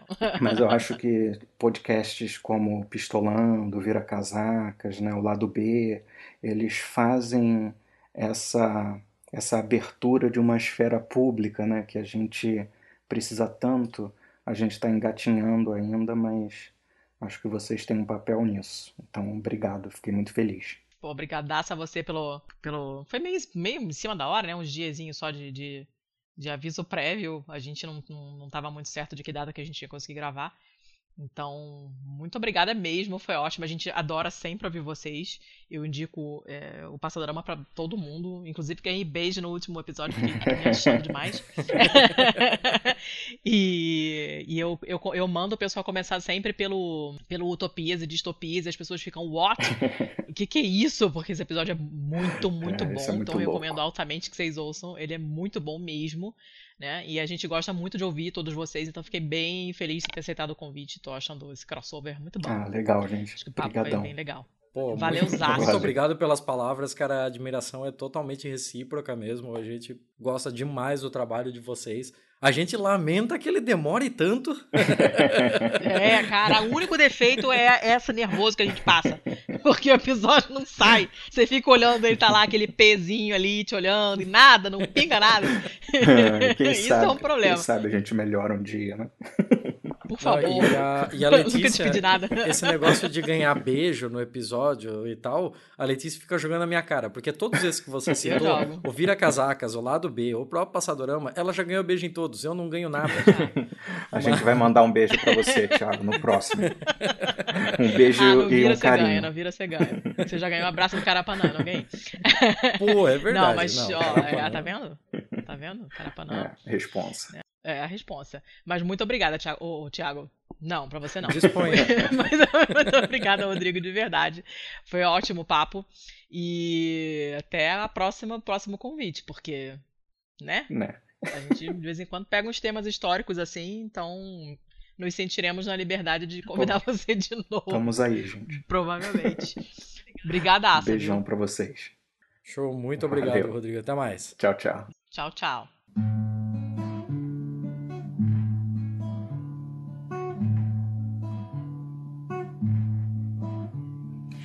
Reparando bem, todo mundo tem querela quando encontra alguém da família. Tem primo coxinha de camisa amarela, só a bailarina que não tem. E não é fascista, não fala com racista, passado de golpista ela não tem. Pesquisando bem, todo mundo tem parente que repassa falsa notícia. Todo mundo tem um vizinho prepotente, só a bailarina que não tem. E da sua janela não bate na panela, nem ódio da favela ela não tem.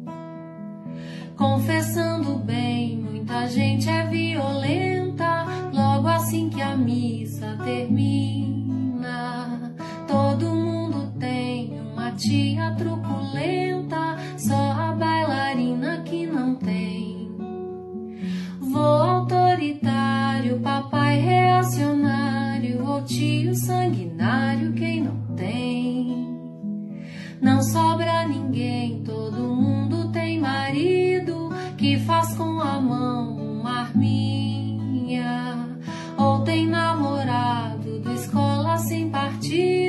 Só a bailarina que não tem. Nem misoginia, rancor, homofobia, guru de astrologia ela não tem. A mamãe também pode até ficar chocada quando a filha vota em machista. Todo mundo tem uma irmã alienada, só a bailarina. Colega de direita, patrão que não respeita, amigo que despeita quem não tem.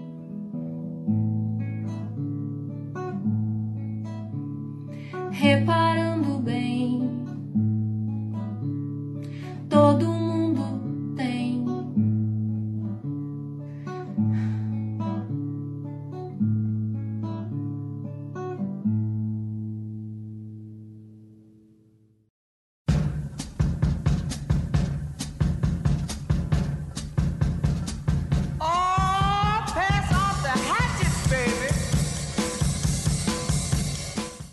Letícia Dacker, você é uma sacana do caralho. Por quê? Porque a gente fez das tripas do coração pra comprar a porra de uma mesa de som e agora, na hora de usar, na hora do bem bom, você vai viajar pra Itália. E não vai dar cara, pra não- usar a mesa. Não é por minha vontade, que fique bem claro. Entendeu? É de foder o editor mesmo. né? É, de fuder o editor. É, é, é pra acabar. Vamos, vamos, vamos pro que interessa? Não, Vamos, não né? vamos pro que interessa. Você vai fazer aquele Como não? bom e velho jabá de sempre. Qual é o bom ver jabá? Tipo, redes que tu- sociais, aquela parada toda, não? Porra, mas isso aí as contas, né? Isso aí são os recadinhos, não é o bom velho jabá de sempre, né? Quem quiser falar com a gente já sabe, mas não custa repetir. A gente tá meio bobo hoje. Ah, porra! Ele não é o jabá, é, é recadinho. É a mesma porra! Tira o pontinho da lista. Nhê, nhê, nhê. Não, não, não, não, não. Não bota coisa em off aqui. Não bota coisa em off aqui. Corta. Ó, quem quiser falar com a gente já sabe. O contato arroba pistolando.com, se quiser mandar um belíssimo e-mail, que a gente adora e-mail. Ah, a gente está no Twitter como arroba pistolandopod. Estamos no Insta também como arroba pistolandopod. Podem deixar comentários no site, que a gente também gosta bastante. Hum, E, enfim, facinho, facinho, né? Vocês sabem da nossa parceria, parceria a parteira, ia falar. O riso tá frouxo hoje, hein? Sem motivo nenhum, porque eu tô putaça, mas tudo bem. A nossa parceria. A nossa bateria, você vai ver. Deixa eu falar uma coisa enquanto você se recompõe. Bota no mudo a Deus. porra do seu microfone, deixa eu falar um negócio importante. Não, peraí! A parceria da Veste Esquerda, que vocês já sabem. Vão lá, comprem a sua camiseta esquerdopata para participar de lindos e gloriosos protestos contra este governo de merda. Usem o código de desconto Pistola10 para ganhar 10% de desconto. Vesteesquerda.com.br. Fala. E as camisas não vão bateria, pode ficar tranquilo. não precisa de bateria. É, Você falou ali sobre ah, o site, a porra toda. É, vale aqui um esclarecimento. Como a gente já havia informado em episódios anteriores, previously on Pistolando. É, como a gente já havia dito anteriormente, nós estamos agora no meio de um processo de migração de servidores. A gente vai sair daquele servidorzinho sem vergonha de 20 reais, que foi bom enquanto durou, mas agora a gente não vê a hora de dar adeus pra ele, tá foda, tá foda. E vamos para um cara um pouco mais parrudo, um pouco mais robusto e extremamente mais confiável. Só que isso tem o seu preço e agora a gente paga em doletas. Agora a gente está desembolsando 25 doletas por mês só para manter essa tranqueirinha aqui para vocês de graça. Então seria bem legal assim se vocês pudessem ajudar a gente a só não sair no prejuízo já tá bom assim. Já tá valendo. Porque tá, tá no catinho invertido. Catinho invertido agora. Tá foda. Por conta dessa migração, que a gente ainda está no meio dela, provavelmente durante a próxima semana é, ela será concluída, alguns dos nossos ouvintes, a gente ainda não sabe como isso será, mas podem passar por algumas instabilidades é, com relação à atualização dos seus episódios. Então, se vocês notarem assim que, ah, porra, Pistolando lá no Twitter falou que tá saindo saiu episódio novo, mas eu não recebi nada aqui. Verifique o seu feed, é, entra no seu agregador de podcast e desassina e procura de novo, assina de novo, porque é possível que isso aconteça. A gente ainda não tem certeza se vai acontecer ou não, mas o seguro morreu de velho e para vocês não perderem nada do que acontece por aqui, a gente já deixa isso avisado. E, cara, vai por mim se vocês não vão querer perder o próximo episódio. É, é, assim, o próximo episódio vai até sair dividido, porque foram duas horas e meia de gravação. Que convidado foda. Meu Deus. eu Foi, não sei foi, se eu podia foi. falar isso já. Vai, boca né? de sacola. ah, eu falo mesmo, eu não tô nem aí. Foi foda pra caralho. é, vai sair, vai sair em duas partes, porque foi, ficaria muito grande, mas, mas vai, vai ser do caralho, vai ser do caralho mesmo, assim. Vocês não perdem por esperar. Agora você pode voltar aí pros seus recadinhos. É, os meus recadinhos, não, é, já falei, o recadinho era isso aí mesmo, vocês já sabem é, onde achar a gente. Tem o recadinho dos- das mulheres podcasters, que vocês já sabem também, que é essa hashtag, né, que é uma iniciativa do ponto G, para divulgar o trabalho de mulheres na mídia podcast. É, quando vocês forem compartilhar esse programa, que eu sei que vocês vão fazer porque vocês são legais, vocês vão compartilhar com a hashtag Mulheres Podcasters. Não só esse, mas todo e qualquer programa que tiver mulher fixa no elenco para ajudar quem está procurando mulheres podcasters a encontrar esses programas. E assim a gente promove a igualdade de gênero dentro da podosfera, nem que seja um pouquinho. Nem que seja na marra. É, Nem que seja na a- porrada. a- A hashtag né, Mulheres Podcasters ela é um total e completo sucesso. Muita gente vem usando ela para encontrar novos podcasts, muita gente vem usando ela como forma de divulgação, como forma de descoberta de muita gente boa que tem por aí. E ela é um sucesso tão grande que ela já tem as suas variações. E eu recomendo que vocês também deem uma olhada na hashtag no Twitter Podosfera Preta. Tem uma galera Sim, tem- muito tem uma boa galera. aparecendo aí e vale muito a pena. Alguns deles até é, já passaram por aqui, né? No caso do, do lado Black, o Chino já esteve aqui, a Luísa também já esteve aqui. Uhum. Tem o pessoal do, do Afropai, tem ah, o pessoal do Papo de Preta, tem assim, ó, não falta conteúdo. A gente precisa, a gente vê, é, nós já tivemos essas conversas internamente, nós sentimos que a gente ainda deu muito pouca visibilidade, muito menos do que merece para convidados negros no, no nosso podcast. É um meia-culpa que a gente precisa fazer. E como alguma forma de reparação, é, eu me sinto compelido a, a auxiliar na, na impulsão desse, dessa nova iniciativa da hashtag Podosfera Preta, que realmente é uma puta iniciativa animal. Tem os LGBTs, tem outras, outra, outra hashtag também, que é do LGBTs Podcasters. Que aí você vai ter o HQ da vida, tem o Larvas Incendiadas, é, tem outras coisas bacanas por aí. Se vocês procurarem, vocês vão achar. São sempre legais essas campanhas, são maneiras de você descobrir de coisa nova, gente nova, né? Bem bacana. Sim, senhora. Antes de nós irmos pro, pro, pro filé mignon, que é o bom, mal e Hum. feio, Hum. eu só gostaria de falar, e aqui é até um, um momento um pouco mais tenso, assim, não, não cabe brincadeira, mas eu gostaria de dedicar esse episódio, esse episódio que foi sobre o autoritarismo brasileiro, eu não posso de- deixar de dedicá-lo ao nosso querido companheiro Carlos Eugênio Sarmento Coelho da Paz. Se você não o conhece por esse nome, não, não tem problema. É, talvez você o conheça como Comandante Clemente. Ele foi o último comandante da ALN, da Ação Libertadora Nacional. Ele assumiu a tarefa logo depois do assassinato de Carlos Marighella e do Joaquim Câmara Ferreira. Ele, ele morreu no dia 29 do 6 agora. Ele era de Maceió, ele teve um período de exílio em Cuba, uma história incrível. Ele foi o troféu que aquele grandíssimo filho da puta que hoje está devidamente sentado no colo do capeta, chamado Ustra, sempre quis na parede e nunca conseguiu. O Ustra deixou muito bem claro durante a vida dele que um dos maiores desgostos da vida dele foi nunca ter conseguido meter a mão no comandante Clemente.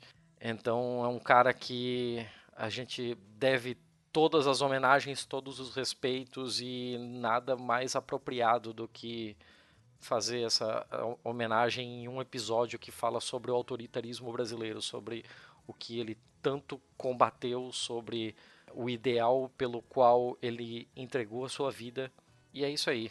É uma é uma pena, é uma lástima. A gente deixa aqui os nossos sentimentos para a família. Comandante Clemente presente. Beleza, vamos lá. Vamos, vamos para o bom, mal e o feio, é isso? É isso. Então, pode começar, fica à vontade. O seu bom. Eu, eu preciso de um tempo para me recompor ainda, calma aí. Calma. Então tá, respira. Eu vou lá então. Eu vou te dar uma notícia boa pra te ajudar a levantar o astral. Manda ver. Que tá foda hoje, né? Mas, enfim, a minha notícia, é uma notícia, eu vi essa notícia em outros veículos, mas eu acabei, eu gostei desse link, porque se vocês não seguem o perfil God no Facebook, vocês não sabem que estão perdendo, é muito divertido. E ele tem um site que é o God Daily Dot, e foi de lá que eu peguei essa notícia. E a manchete é a seguinte. Eu já ia te perguntar da onde que você tirou uma notícia de um site chamado God Daily Dot. É o último lugar, assim, da onde eu esperava que você trouxesse algo. Pensei, caralho, a Letícia tá acessando coisa gospel. Teu cu. Esse, esse perfil do Face é muito bom, ele é super divertido. E essa manchete é o seguinte: é, o pessoal de uma cidade alemã compra todo o estoque de cerveja da cidadezinha para os neonazis que estavam fazendo um festival de música não terem nenhuma bebida disponível. Essa notícia é maravilhosa. Isso, Isso é é, praxis. muito, Isso é muito bom. praxis. Isso é Sabrina praxis, prova. com certeza é praxis. Não é? Então a parada é o seguinte, né? Você tem essa cidadezinha ah, onde tinha esse, esse festival de música do- da extrema-direita, que tava. A expectativa era que viessem centenas de neonazis para participar e não sei o quê. Para você ver o nível da, da, da parada, eles fazem no aniversário do Hitler esse festival. Já, já, já tinha acontecido em, em anos anteriores. Ah, eu até sei Eles- quem é. Uhum. É The Shield and Sword. Esses mesmos. É, e aí eles vendem mercadoria com slogan tipo Eu amo Hitler com coraçãozinho, mas é um pessoal, gente boa, né? Muita gente boa. E aí, pra evitar a violência, porque né, o pessoal bebum faz mais merda do que já faz normalmente, pra evitar a violência e pra mandar mensagem também que esse pessoal não é bem-vindo na cidade, essa cidadezinha, que se chama Ostritz, não sei como se pronuncia isso, se é esse aqui baffles me, eu não sei a pronúncia. O que, que eles fizeram? Primeiro, eles impuseram uma, uma proibição de venda e de possesso, possessão de álcool, de porte. Possessão? Não, possessão? Não. Posse. Possessão é o que o Pazuzu Demoníaca. fez no. Po- Possessão é o que o Pazuzu fez no filme O Exorcista. Meu cérebro tá fundido e fudido. É, tá, posse de álcool, né? Por toda a duração do festival. E aí, que, que aconteceu? Eles, mesmo sabendo que era proibido, os nazistas, os neonazis, trouxeram. é, trouxeram, não, porque eu não tô na cidade, levaram cerveja, né, pro festival. A polícia local confiscou 4.200 litros de cerveja só na Maravilha. sexta-feira e av- avisou: ó, não pode, tá? Tá proibidão. Aí tem foto aqui da polícia levando embora, bem legal. E aí, pra poder é, ajudar a, a polícia, né, com essa, com esse, essa proibição, os cidadãos da, da, da cidadezinha falaram: quer saber? Vai, vai dar ruim, porque tem, a polícia confiscou, eles vão procurar em algum outro, lugar. Então vamos deixar eles na beiça. E começaram a progra- programar a parada uma semana antes do festival. Começaram a comprar todas as caixas de cerveja que tinha no supermercado da cidadezinha. Aí você vê o pessoal com um carrinho assim cheio de engradado, levando tudo pra casa, né? E, e mesmo assim, houve 32 crimes, lembrando que não é houveram, houve. Houve 32 crimes durante o festival, mas como não teve álcool nenhum envolvido, pelo menos não teve violência física, não teve nenhum caso de violência física, apesar de ter dado merda, devem ter depredado coisas e tal, né? Mas é, foi uma iniciativa super interessante, porque simplesmente deixaram os caras a seco. Ah, quer vir pra cá, falar merda, defender o indefensável, então que seja sóbrio, seu filho da puta. E ainda ficaram com um belo estoque de cerveja por um bom tempo, porque era cerveja pra caramba. Pra esvaziar a cidade inteira não deve ter, né? Sido pouca coisa, não. Mas foi uma ação comunitária que foi planejada, programada, executada coletivamente. Então eu achei uma notícia maravilhosa. Vamos combinar que não tem jeito mais alemão possível de combater Não o bagulho. é? Eu achei ótimo. Civilizado, Enchendo o programado. de cerveja. Muito bom, muito bom. Bonitinha, né? Gostei. Fiquei felizinha com essa notícia. Achei legal. E as suas? Tô vendo que tem duas aqui. Não, na verdade eu não tenho duas, mas eu resolvi deixar dois links, que um é da Folha de São Paulo, que é onde eu vi essa notícia, e o outro é para quem quiser, para quem se interessar e quiser ir direto pro motivo da notícia. Então, a notícia é da Folha de São Paulo, do dia 5 de julho. A questão é que vai rolar uma transmissão ao vivo da restauração de um quadro de Rembrandt, da Ronda Noturna, um dos principais quadros do Rembrandt, né? É, Uhum. E ele vai ser, vai ser feito no Museu de Amsterdã mesmo, né? O Rembrandt era holandês. E começou nessa segunda-feira agora, dia 8 de julho de 2019, caso você esteja ouvindo isso em 2082 e colocaram ele numa redoma de vidro tal. Uma equipe de especialistas vai fazer uma varredura completa do, do, do quadro. O quadro já passou por algumas outras restaurações é, antigamente, mas elas foram é, um pouco atabalhoadas, assim, né? Até por uma questão de tecnologias da época e tal, né? Mas ele. Em setembro de 39, ele foi escondido numa caverna durante a Segunda Guerra e a falta de luz, a falta de, de, de um ambiente mais arejado, é, aliado com a umidade, acabaram danificando tal. Então, em 45, após a guerra, quando ele voltou a ser exibido, ele precisou passar por uma restauração. Em 75, teve um cara com problemas psiquiátricos que rasgou ele inteiro com uma faca. Então, Ah. você pode imaginar o quão difícil é fazer uma restauração de algo assim. Essa restauração vai ser transmitida ao vivo pelo, pelo site da própria, do próprio museu. Então, o segundo link que eu deixei ali é direto para o site do museu. E essa era a minha notícia. Bem, é só isso mesmo, assim. Mouse aí. Mas é muito legal, é muito legal. Ou seja, tem aqueles perfis de. Não só perfis, tem canais de Very Satisfying Videos que você procura no YouTube e tal, não sei o quê. E, e vários são de restauração, né? Você vai ver a pessoa com um cotonetinho lá, limpando. E você vai ver aquela- caraca nojenta saindo e aparecendo as cores por baixo, assim. É muito maneiro de ver, assim. É bem reconfortante mesmo. É, definitivamente é highly satisfying. Porque você lê e você fica vendo o cara limpando, assim. Tá, Limpeza Sim, é uma e, coisa e, linda, gente. porra. Rembrandt deve dar um trabalho do caralho. Porque é um trabalho de luz e sombra que puta que me pariu, né? Não, você imagina a meda da pessoa esfregando o cotonetinho. Que se forçar demais, leva um pedaço de tinta, leva uma orelha, leva um, sei lá, uma fruta da, da cesta ali em cima. Tá maluco. Tem que ter. Tem que estar muito seguro de si. Não, não- não- haja confiança. Mas é maneiro, essas coisas são bem legais de assistir. Gostei.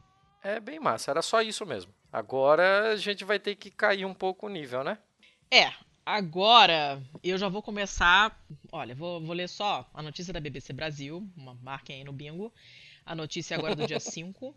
Vou ler para vocês a manchete. Aldeias das mulheres sem ventre. As milhares de indianas que removem o útero por causa de emprego. Milhares. Não sei se ficou claro que são milhares. Explica. Bom, trata-se de uma região específica, num, um dos estados eh, da Índia, não, na parte ocidental do país, e essas mulheres estão fazendo cirurgias para retirar os próprios úteros. E por quê? Para conseguir emprego em plantações de cana-de-açúcar ou então porque foram induzidas por médicos filhos da puta. O que acontece? Você tem ali uma, essa região que é conhecida como cinturão de açúcar, onde muitas famílias carentes, milhares, dezenas de milhares, segundo o jornal, eh, de famílias carentes, migram para trabalhar por seis meses na colheita da cana. A gente tem cana-de-açúcar no Brasil, todo mundo está cansado de saber que tipo de atividade é. É, é extremamente. é, como é que eu vou dizer? Dura como atividade, né? Tô pensando nas palavras em italiano. É, é, é, um, é uma, uma, um trabalho que acaba com você. Acaba com você, né? E essas pessoas vão para lá para ficar seis meses na colheita da cana. Só que o que acontece? Ah, Os empregadores resistem a contratar mulheres porque esse trabalho é muito pesado, né? E porque eles não querem que as mulheres faltem ao trabalho quando estão menstruadas. E quem falta ao trabalho precisa pagar multa. Caralho. As condições de vida dessas pessoas que ficam, obviamente, alojadas ali, é, obviamente, são as piores possíveis. Não tem banheiro, não tem água corrente, não tem porra nenhuma. Então, pra, durante a menstruação, é, é uma coisa absolutamente pavorosa. As pessoas ficam morando em cabanas, em barracas, perto das plantações. Tem colheita, inclusive, à noite. Não tem hora fixa pra porra nenhuma, pra trabalhar, pra dormir, pra nada. Né? Muitas mulheres acabam é, contraindo infecções porque não tem higiene nenhuma. E aí, quando vão se tratar com os médicos é, ali da região mesmo, ou até do próprio empregador, esses médicos falam: olha, vamos tirar o útero então para resolver esse problema? Que aí você não menstrua mais. Puta que pariu. E aí tiram o útero. E o que, que acontece? A maioria das mulheres nessas áreas, elas são casadas, são jovens, muitas delas já têm já têm filhos, assim, antes de chegar aos 30 anos já tem dois, três filhos. Mas, obviamente, ninguém fala abertamente com elas, ninguém explica pra elas o que que tá envolvido na esterectomia, que é a cirurgia é, do útero. Elas acham que não tem problema nenhum, não vou menstruar, não vou mais ter filho, tá beleza, chuchu. Só que não é isso que acontece, né? O útero ele não é só um depósito de bebês. Ele faz outras coisas, ele produz hormônios, ele ocupa um espaço, ele tá ali porque tem um motivo para ele estar ali. O nosso corpo evoluiu junto com ele. Arrancar uma parte do seu corpo nunca é uma coisa tranquila, jamais. Né? E, Nem e, a obviamente elas não são. um- Ah, muita gente se arrepende de tirar a amígdala. A amígdala. Não é, não é indicado para todo mundo e não se tira mais com a frequência com que se tirava antes. Começam a surgir dúvidas sobre as- a necessidade de retirar o apêndice mesmo, sabia? Sério? Caramba. É, não, é, é, eu, coisas- tô, eu- eu não tô perguntando pra zoar, porque, assim, a notícia é muito pesada pra fazer qualquer piada. Eu Sim, só, não, mas eu Só entendo porque de onde você tá falou, eu fiquei curioso mesmo, assim. Não, eles estão tão, tão. A gente tem essa coisa, né? Apêndice não serve pra nada, só serve pra inflamar e tal, mas estão começando a descobrir que ele faz coisas. Ele tem uma participação do sistema imune, ele tem um- uma. Ele não realmente não tá ali só pra inflamar, ele tá ali. Ele tem uma funçãozinha, né? E o útero faz um monte de coisa. E pra a gente ter uma ideia dos números, o secretário de saúde desse estado admitiu que foram feitas 4.605 esterectomias só em um distrito desse estado nos últimos três Puta anos. que pariu. Caralho. Pois é. Né? E, obviamente, muitas dessas mulheres disseram que a saúde delas piorou depois que elas foram submetidas à operação. É óbvio. Ah, Até vá. porque não tem acompanhamento nenhum e elas continuam numa vida de trabalho extremamente dura. Continuam se alimentando mal, continuam sem higiene nenhuma, continuam nesse ritmo de trabalho louco, se submetendo a, a- a trabalho da pior espécie por uma titica, né? Ah, além dessas mulheres que são que são esterectomizadas, é, não vou dizer à força, mas de uma maneira totalmente desnecessária, induzida, né? Em vez de dar um antibiótico para a mulher e botar água corrente no lugar onde ela está dormindo, arrancam o útero. Em outra parte do país, num outro estado, tem uma situação que também é horrível, apesar de não ser exatamente a mesma coisa. A- as pessoas estão dando remédios contra a menstruação para as mulheres. Para elas pararem de menstruar, para não parar de trabalhar. Óbvio que tá todo mundo com problema de saúde, né? É claro, né? Elas recebem esses medicamentos que não são rotulados, então elas não sabem o que, que elas estão tomando. E não tem nenhum tipo de, de folga, não tem nenhum tipo de assistência. é, é, eu, eu não. Olha, isso eu tô falando, eu não tenho TPM. Eu não sinto nada. Eu nunca tive TPM. Não sei o que, que é a cólica de ficar de cama. Mas eu tenho muitas amigas que ficam muito mal quando estão na TPM e, e durante a menstruação. Eu não consigo nem imaginar o que, que é a pessoa ter que sair de casa quando tá se dobrando de dor na cama, na cama com seu útero se retorcendo, se contraindo loucamente, tipo uma cãibra interna e você tem que levantar para trabalhar para cortar cana. Ou como no caso desse outro distrito aqui, são as mulheres que trabalham na indústria têxtil, que a gente sabe que a Índia tem uma indústria têxtil muito forte. Uhum. Cara, eu não sei nem o que, o que dizer. É, é- é atrocidade, a gente sabe que é atrocidade. Ah, tem alguns países onde as mulheres já podem tirar um dia de folga durante o período menstrual. Algumas empresas isoladas em outros países que não tem isso na, na legislação, mas as empresas escolhem dar esse tipo de acolhimento. Né? Mas não é o que se vê é, em geral na Índia. Né? Eles, eles falam aqui que tem um estado em particular que permitem que as funcionárias tirem dois dias extras de folga todos os meses desde 92. E funciona super bem. Ninguém faliu, o mundo não acabou. Dá pra fazer, né? Só que não querem. Então a gente tem esses milhares de casos de mulheres sendo mutiladas desnecessariamente, tomando remédios que podem cagar o, o perfil hormonal delas pro resto da vida, mulheres que já estão com problemas de saúde por causa dessas cirurgias, submetidas a condições de trabalho pavorosas. E eu não sei nem o que dizer. Tanta raiva que eu tive quando eu li esse artigo. Puta que pariu. Como se não bastasse a mulher ter que cortar cana, né? E ficar dormindo numa cabana sem nenhuma condição de higiene, de, de, de conforto, de nada. Ainda são convencidas a tirar útero, porque aí, né, não perde dia de trabalho. Foda, né? É foda, é, é muito foda. Mas isso, isso é a cara da periferia do capitalismo. Assim, a gente sabe que é, a- o bem-estar social dado pelo capitalismo aos países ricos, é, essa conta em algum lugar ela chega e é na periferia do capitalismo e é onde o Brasil se encontra hoje. E hoje a gente tem um presidente que não vê nada de errado em fazer uma certa propaganda sobre trabalho infantil.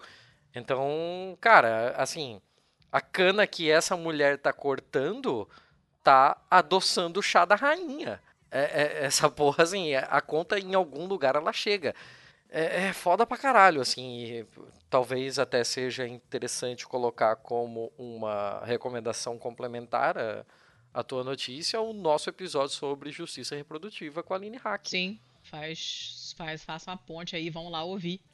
Porque a gente fala de coisas desse tipo também, de mutilações, de dificuldade de tratamento, de como a falta de informação acaba tendo consequências nefastas para quem está exposto a, a, médico filha da puta, a empresa, que, sei lá, plano de saúde que não quer liberar procedimento, é, é a falta de informação dá uma vulnerabilidade muito grande e nesses lugares, como o Thiago falou, nessas é, desses países da periferia do capitalismo, a coisa é absolutamente terrível, né? Então aquela brusinha que você compra a 3 real, feita na Índia, é uma dessas aí que fez para você.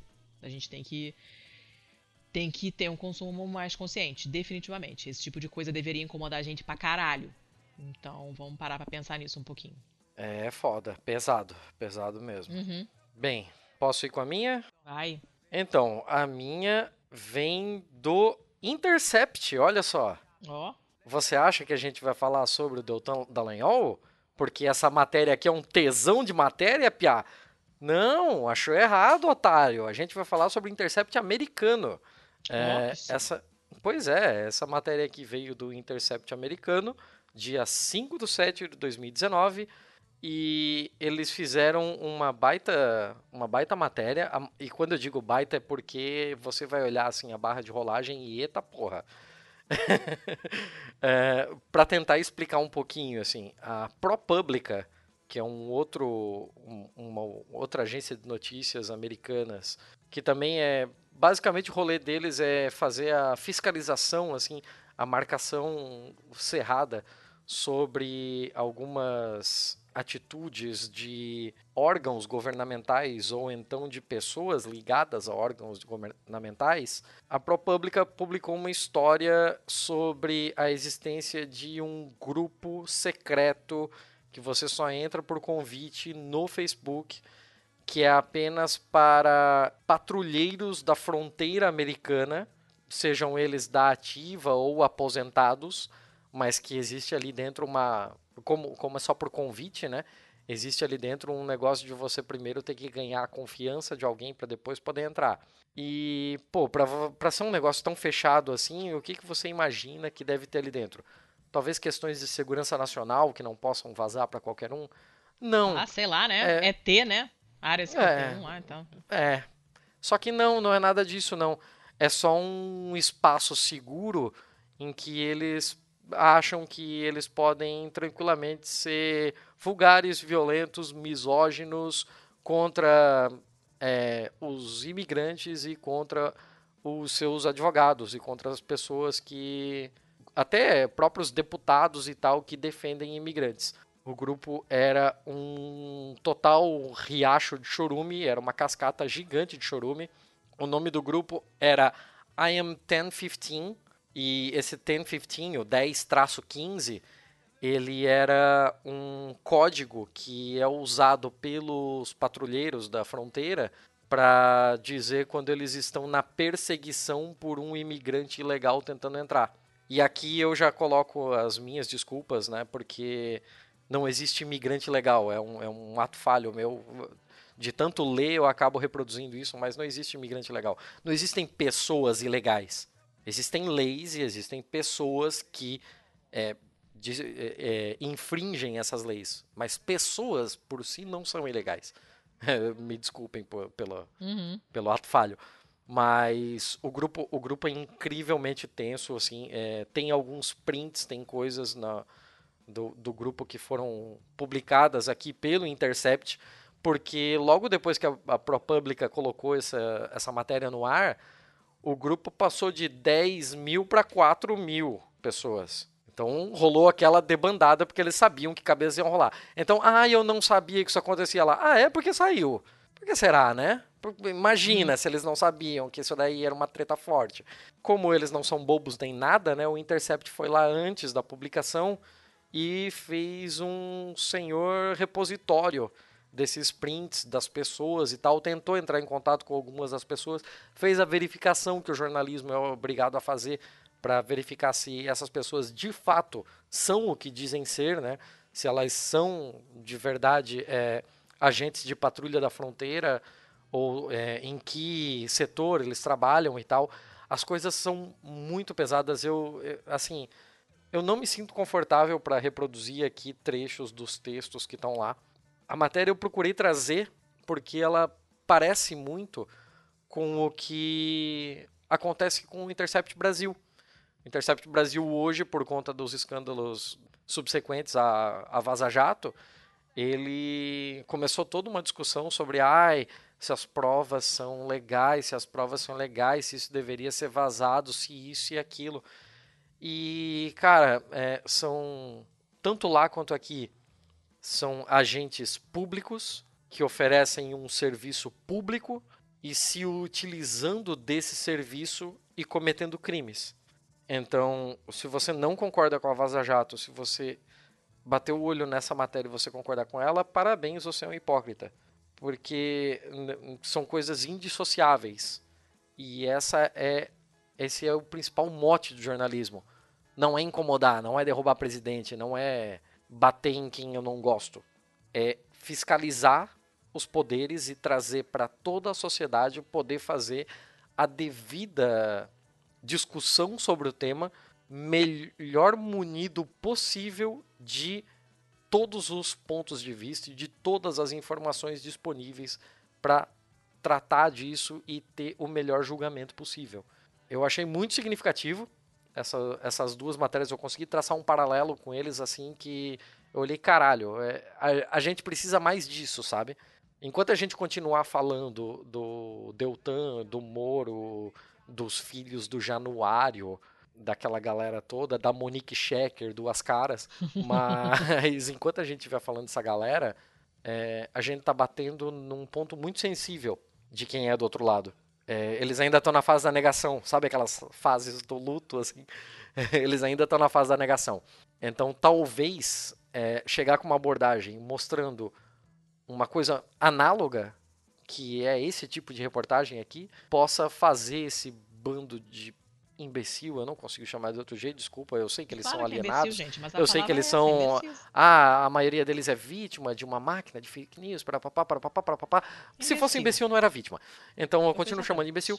É, mas, assim, quem sabe, mostrando matérias dessa forma, assim, a gente pode é, virar algumas, algumas cabeças para, pelo menos, levar com algum ceticismo a máquina de propaganda do outro lado. Deixa eu te perguntar uma coisa. O Intercept americano também é PT? Por isso que termina com PT? Não, não. O PT deles é de outra coisa. Ah, tá. Achei É que, que é- era Intercept PT. Não, não. Lá, lá é por causa do Intercept, né? Então começa com Inter por causa da Internacional Comunista, né? Ah, tá. Ah, é gravíssimo isso. É, claramente é, é, é um jornal soviético infiltrado nos Estados Unidos. Soviético ainda, né? Pa- Parece o, Soviético, né? parece o Serra falando. Não, não foi o Temer, né, que falou da União Soviética. Não, gente. Mas, gente, O Serra falou dos Estados velha. Unidos do Brasil. Eu vou. Eu não sei se eu vou querer ler. Cara, é pesado, assim. Eu, eu queria poder falar. Depois eu posso te falar em off, depois a gente pode até discutir algumas coisas em off. Mas, assim, pra nossa audiência, eu não sei o quão sensível eles são com algumas coisas, eu não. Eu, eu prefiro não falar. Eu posso falar, sei lá. é, eles têm alguns jargões aqui que esses, quem sabe, eu posso abrir. É, por exemplo, eles chamam os, os imigrantes de tonks. Que seria o quê? Tem explicação? Então, a explicação deles é que é o barulho que faz quando a lanterna que eles usam bate na cabeça. Entendi. Qu- Quando ele pega a lanterna dele, sabe aquelas lanternas Ah. compridas, que é quase um Ah, cacetete? quando... Meu Deus. E quando ele dá com aquilo na cabeça do imigrante, faz esse som, por isso que eles chamam de tonks. Ah, eu não quero ouvir mais, não. É, é- é- é pesado, eu falei que era pesado. Assim, tem coisa bem pior, tem imagens pesadíssimas, tem, tem assim, montagem da, da Alessandra Ocasio-Cortez, que é uma das... que é latina, óbvio, né? E, e concorre... Na real, ela é descendente de latinos, né? Você precisa ser nativo, é, nascido nos Estados Unidos para concorrer à presidência, mas ela é pré-candidata à presidência pelos democratas, né? E tem montagens dela num, num dos campos de concentração, que inclusive foi falado sobre campos de concentração no nosso último episódio. Tem montagens dela é, fazendo. Não, não quero. Não quero falar sobre. Melhor não. Tá, já deu. Não quero, não vou ler, não. Decidi que não vou ler. Também não quero que você me conte mais nada, porque já tá foda, né? Lembrando que hoje a gente tá gravando no dia 11 de julho. Foi aprovada a reforma da Previdência. Uma vitória acachapante. Com direito a Rodrigo Maia chorando de emoção. Tá todo mundo fudido. É um dia de merda. Então, não vou, vou me poupar dessa, desse, desse horror e não vou, não vou ler. Não quero mais saber também, não. Já me basta esse pouco que eu vi.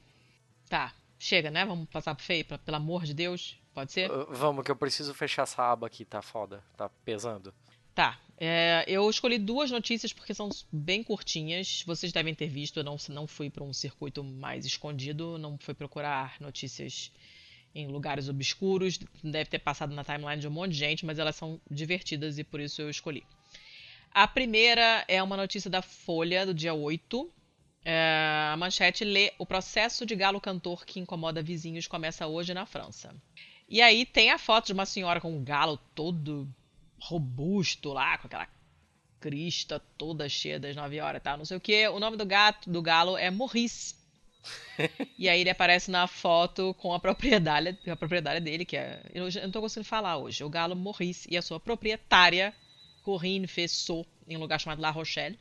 E aconteceu? Esse galo não para de cantar.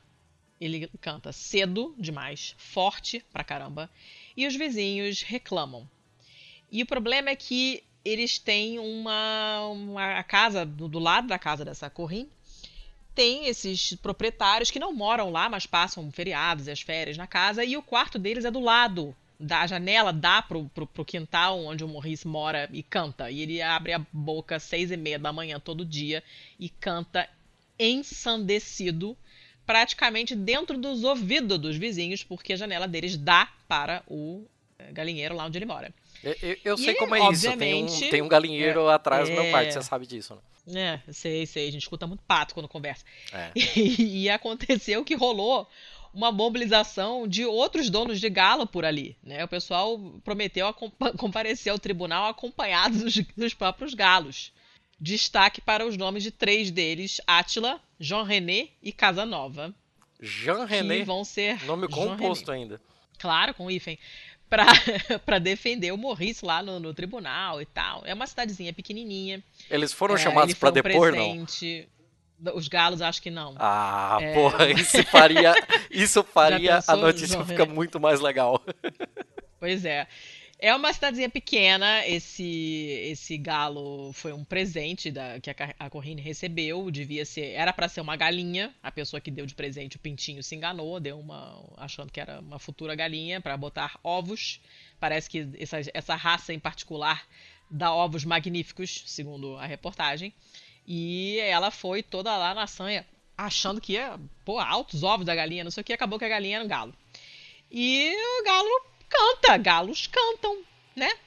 Só que essa família do lado tem essa janela que é colada no poleiro, dois, três metros de distância. A porra do galo canta todo dia cedo, o dia inteiro. Enfim, e tá, e tá rolando esse babado. Parece que já aconteceu alguma coisa essa semana, essa notícia já tá meio defasada. Parece que vão levar o, o- a decisão, vai, vai ser tomada em setembro, o próximo. Próxima parte do, do- do julgamento. Eu não sei o que vai acontecer, mas tem alguma coisa que vai rolar em setembro. Mas é isso. né? Os vizinhos mandaram cartas, é, falaram, dá um jeito nesse galo, que tá foda, mas não, não tinha como resolver fazer o quê? Vai matar o galo? Né? Também como é que você resolve isso? Né?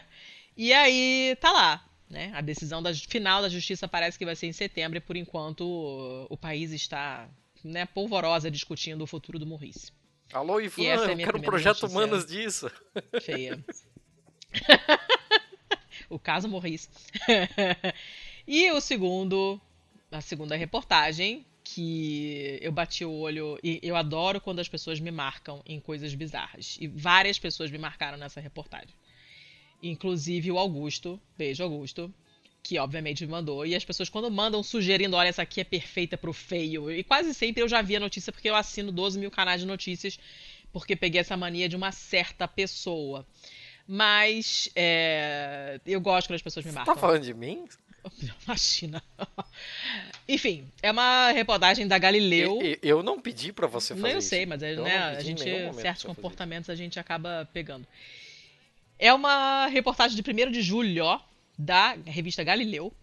Preste atenção na manchete, que por acaso sumiu daqui. Cri- Cigarras afetadas por fungo alucinógeno fazem orgia até genitália gangrenar, Caralho, hein? né? Pausa para Cara, é- absorver. assim, hum, eu, não, eu não sei se eu quero saber. Quer, porque é interessante.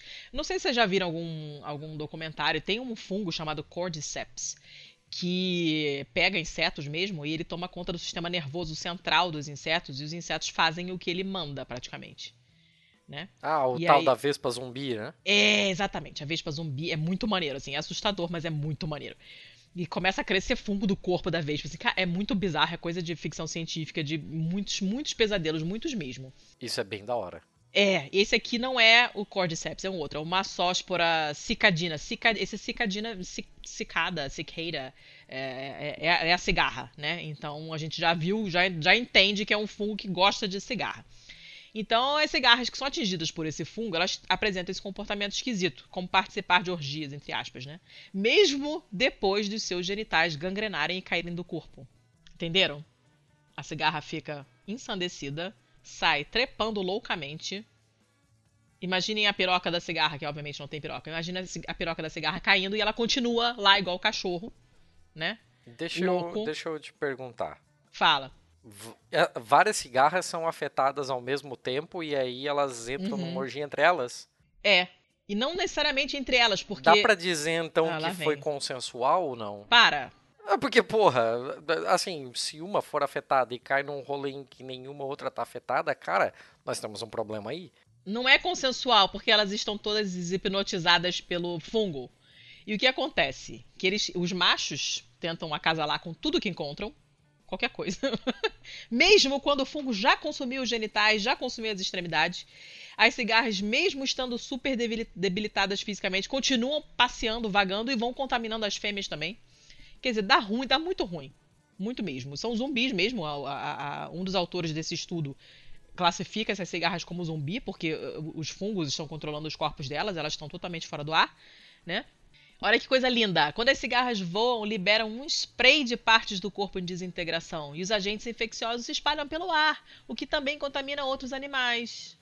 Olha que bonito. Hum. Então, você pensa na vida da cigarra. A cigarra já fica de 13 a 17 anos embaixo da terra. Não sei se vocês sabiam.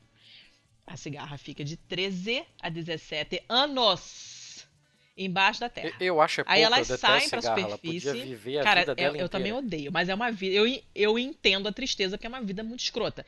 Depois de ficar esse tempo todo embaixo da terra, que é um cu de lugar, vamos combinar, elas sobem para casa lá, que ficam 7, 10 dias mais ou menos. Só que nem essa alegria ela tem, porque ela está zumbi. Não é uma merda? Olha que bosta. E a coisa interessante é que é, é uma dessas substâncias. Tem dois compostos psicoativos que estão é, que estão nesse fungo e tal. Também estão em fungos alucinógenos que o pessoal usa é, de maneira recreativa. Deixa eu te perguntar, elas morrem Entendeu? depois?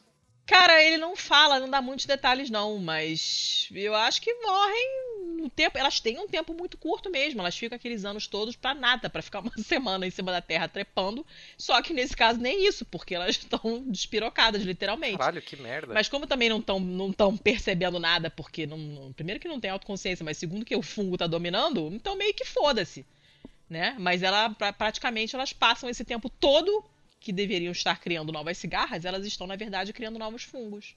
É, bebê. É, a rapadura é doce, mas não é mole não, tá pensando. Pra morrer basta estar vivo. O que mais? Que você quer adicionar água mole em pedra dura, tanto bate até que fura.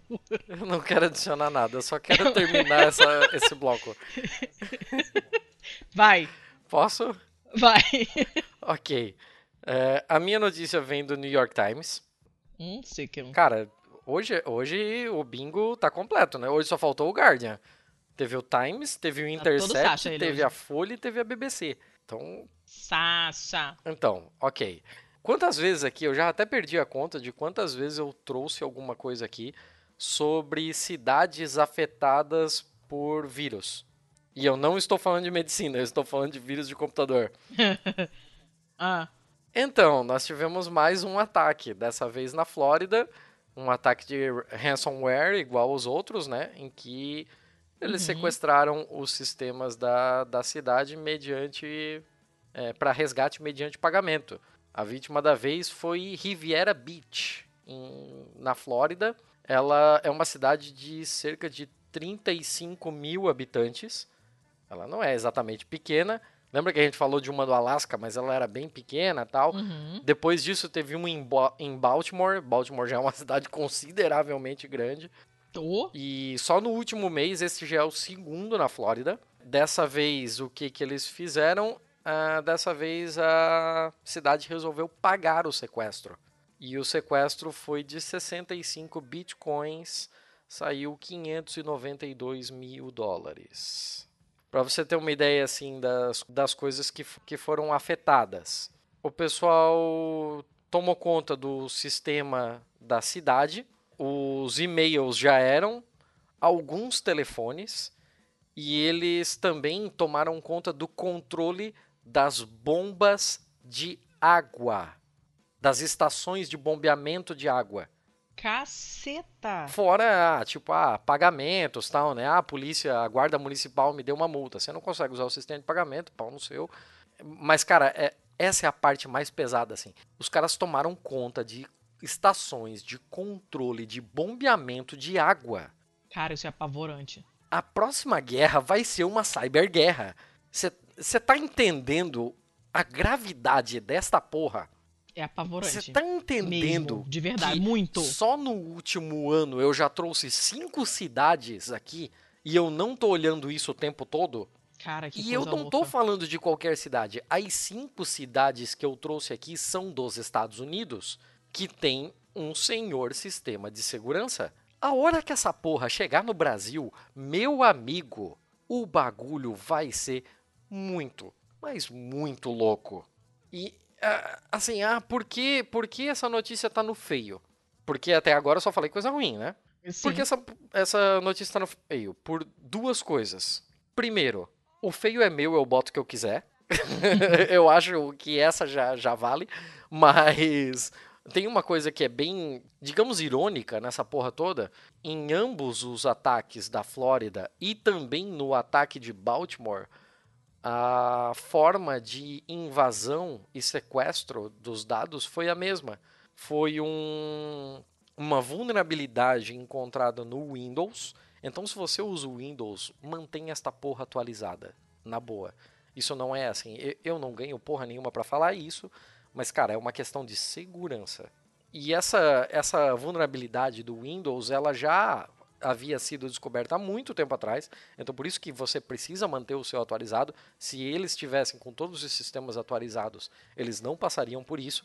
O, o mais irônico de tudo é que essa vulnerabilidade havia sido colocada em uma ferramenta, em uma ferramenta chamada Eternal Blue, o azul eterno. Hum.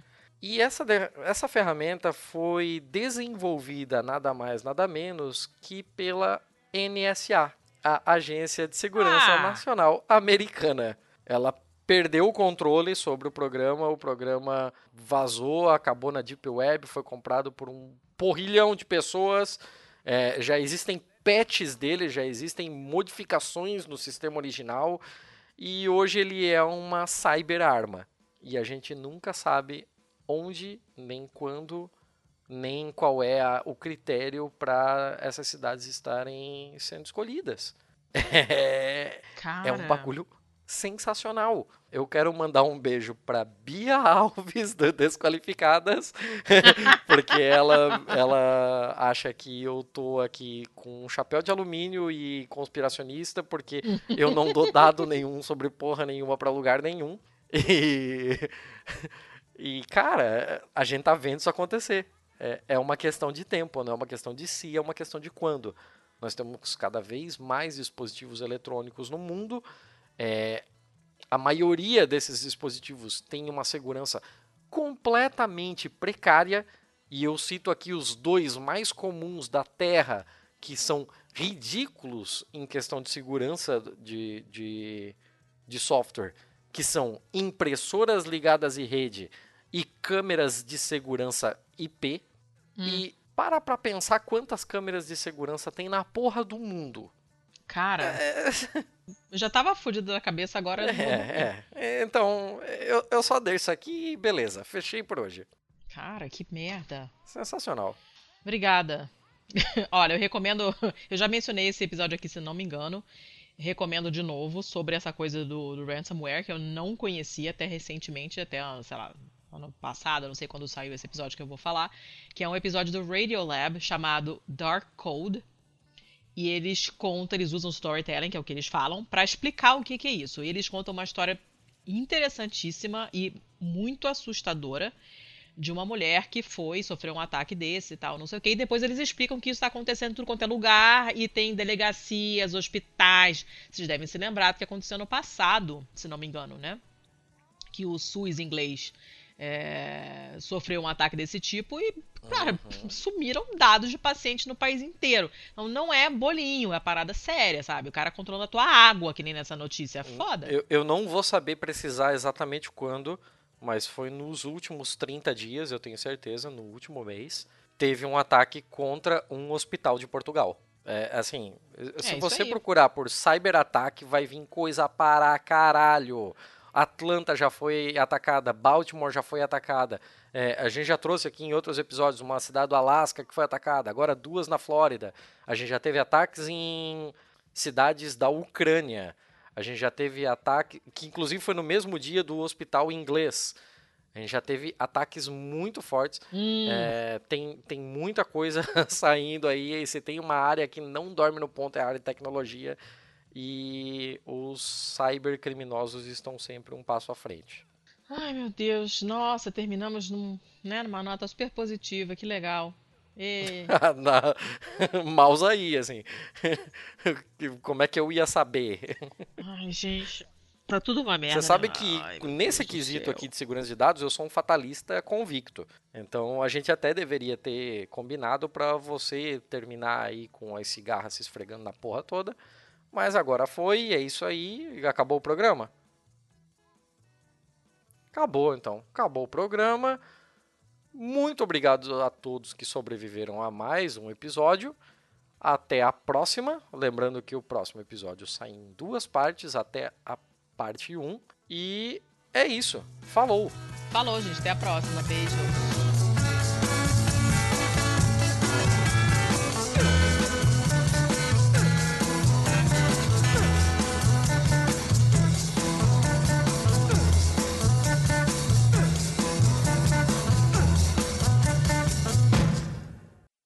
Letícia, Oi, deu 18 horas você de programa, vai assim, viajar por qual companhia? Alitalia. Ah, tá. É, La... é Latam até São Paulo. Por quê? Na, Latam? Latam até São Paulo e depois. Acho que é, já até esqueci. Tá. E Na, Alitalia depois. na viagem para São Paulo, aconteça o que acontecer, Hum. não ligue o seu telefone na rede do avião. Por quê? Porque vazou uma vulnerabilidade da Latam essa semana. Ai, meu Deus, que coisa maravilhosa. Desculpa aí. meu Deus. Eu juro que não fui eu, eu não tenho o que fazer, eu só tô comunicando.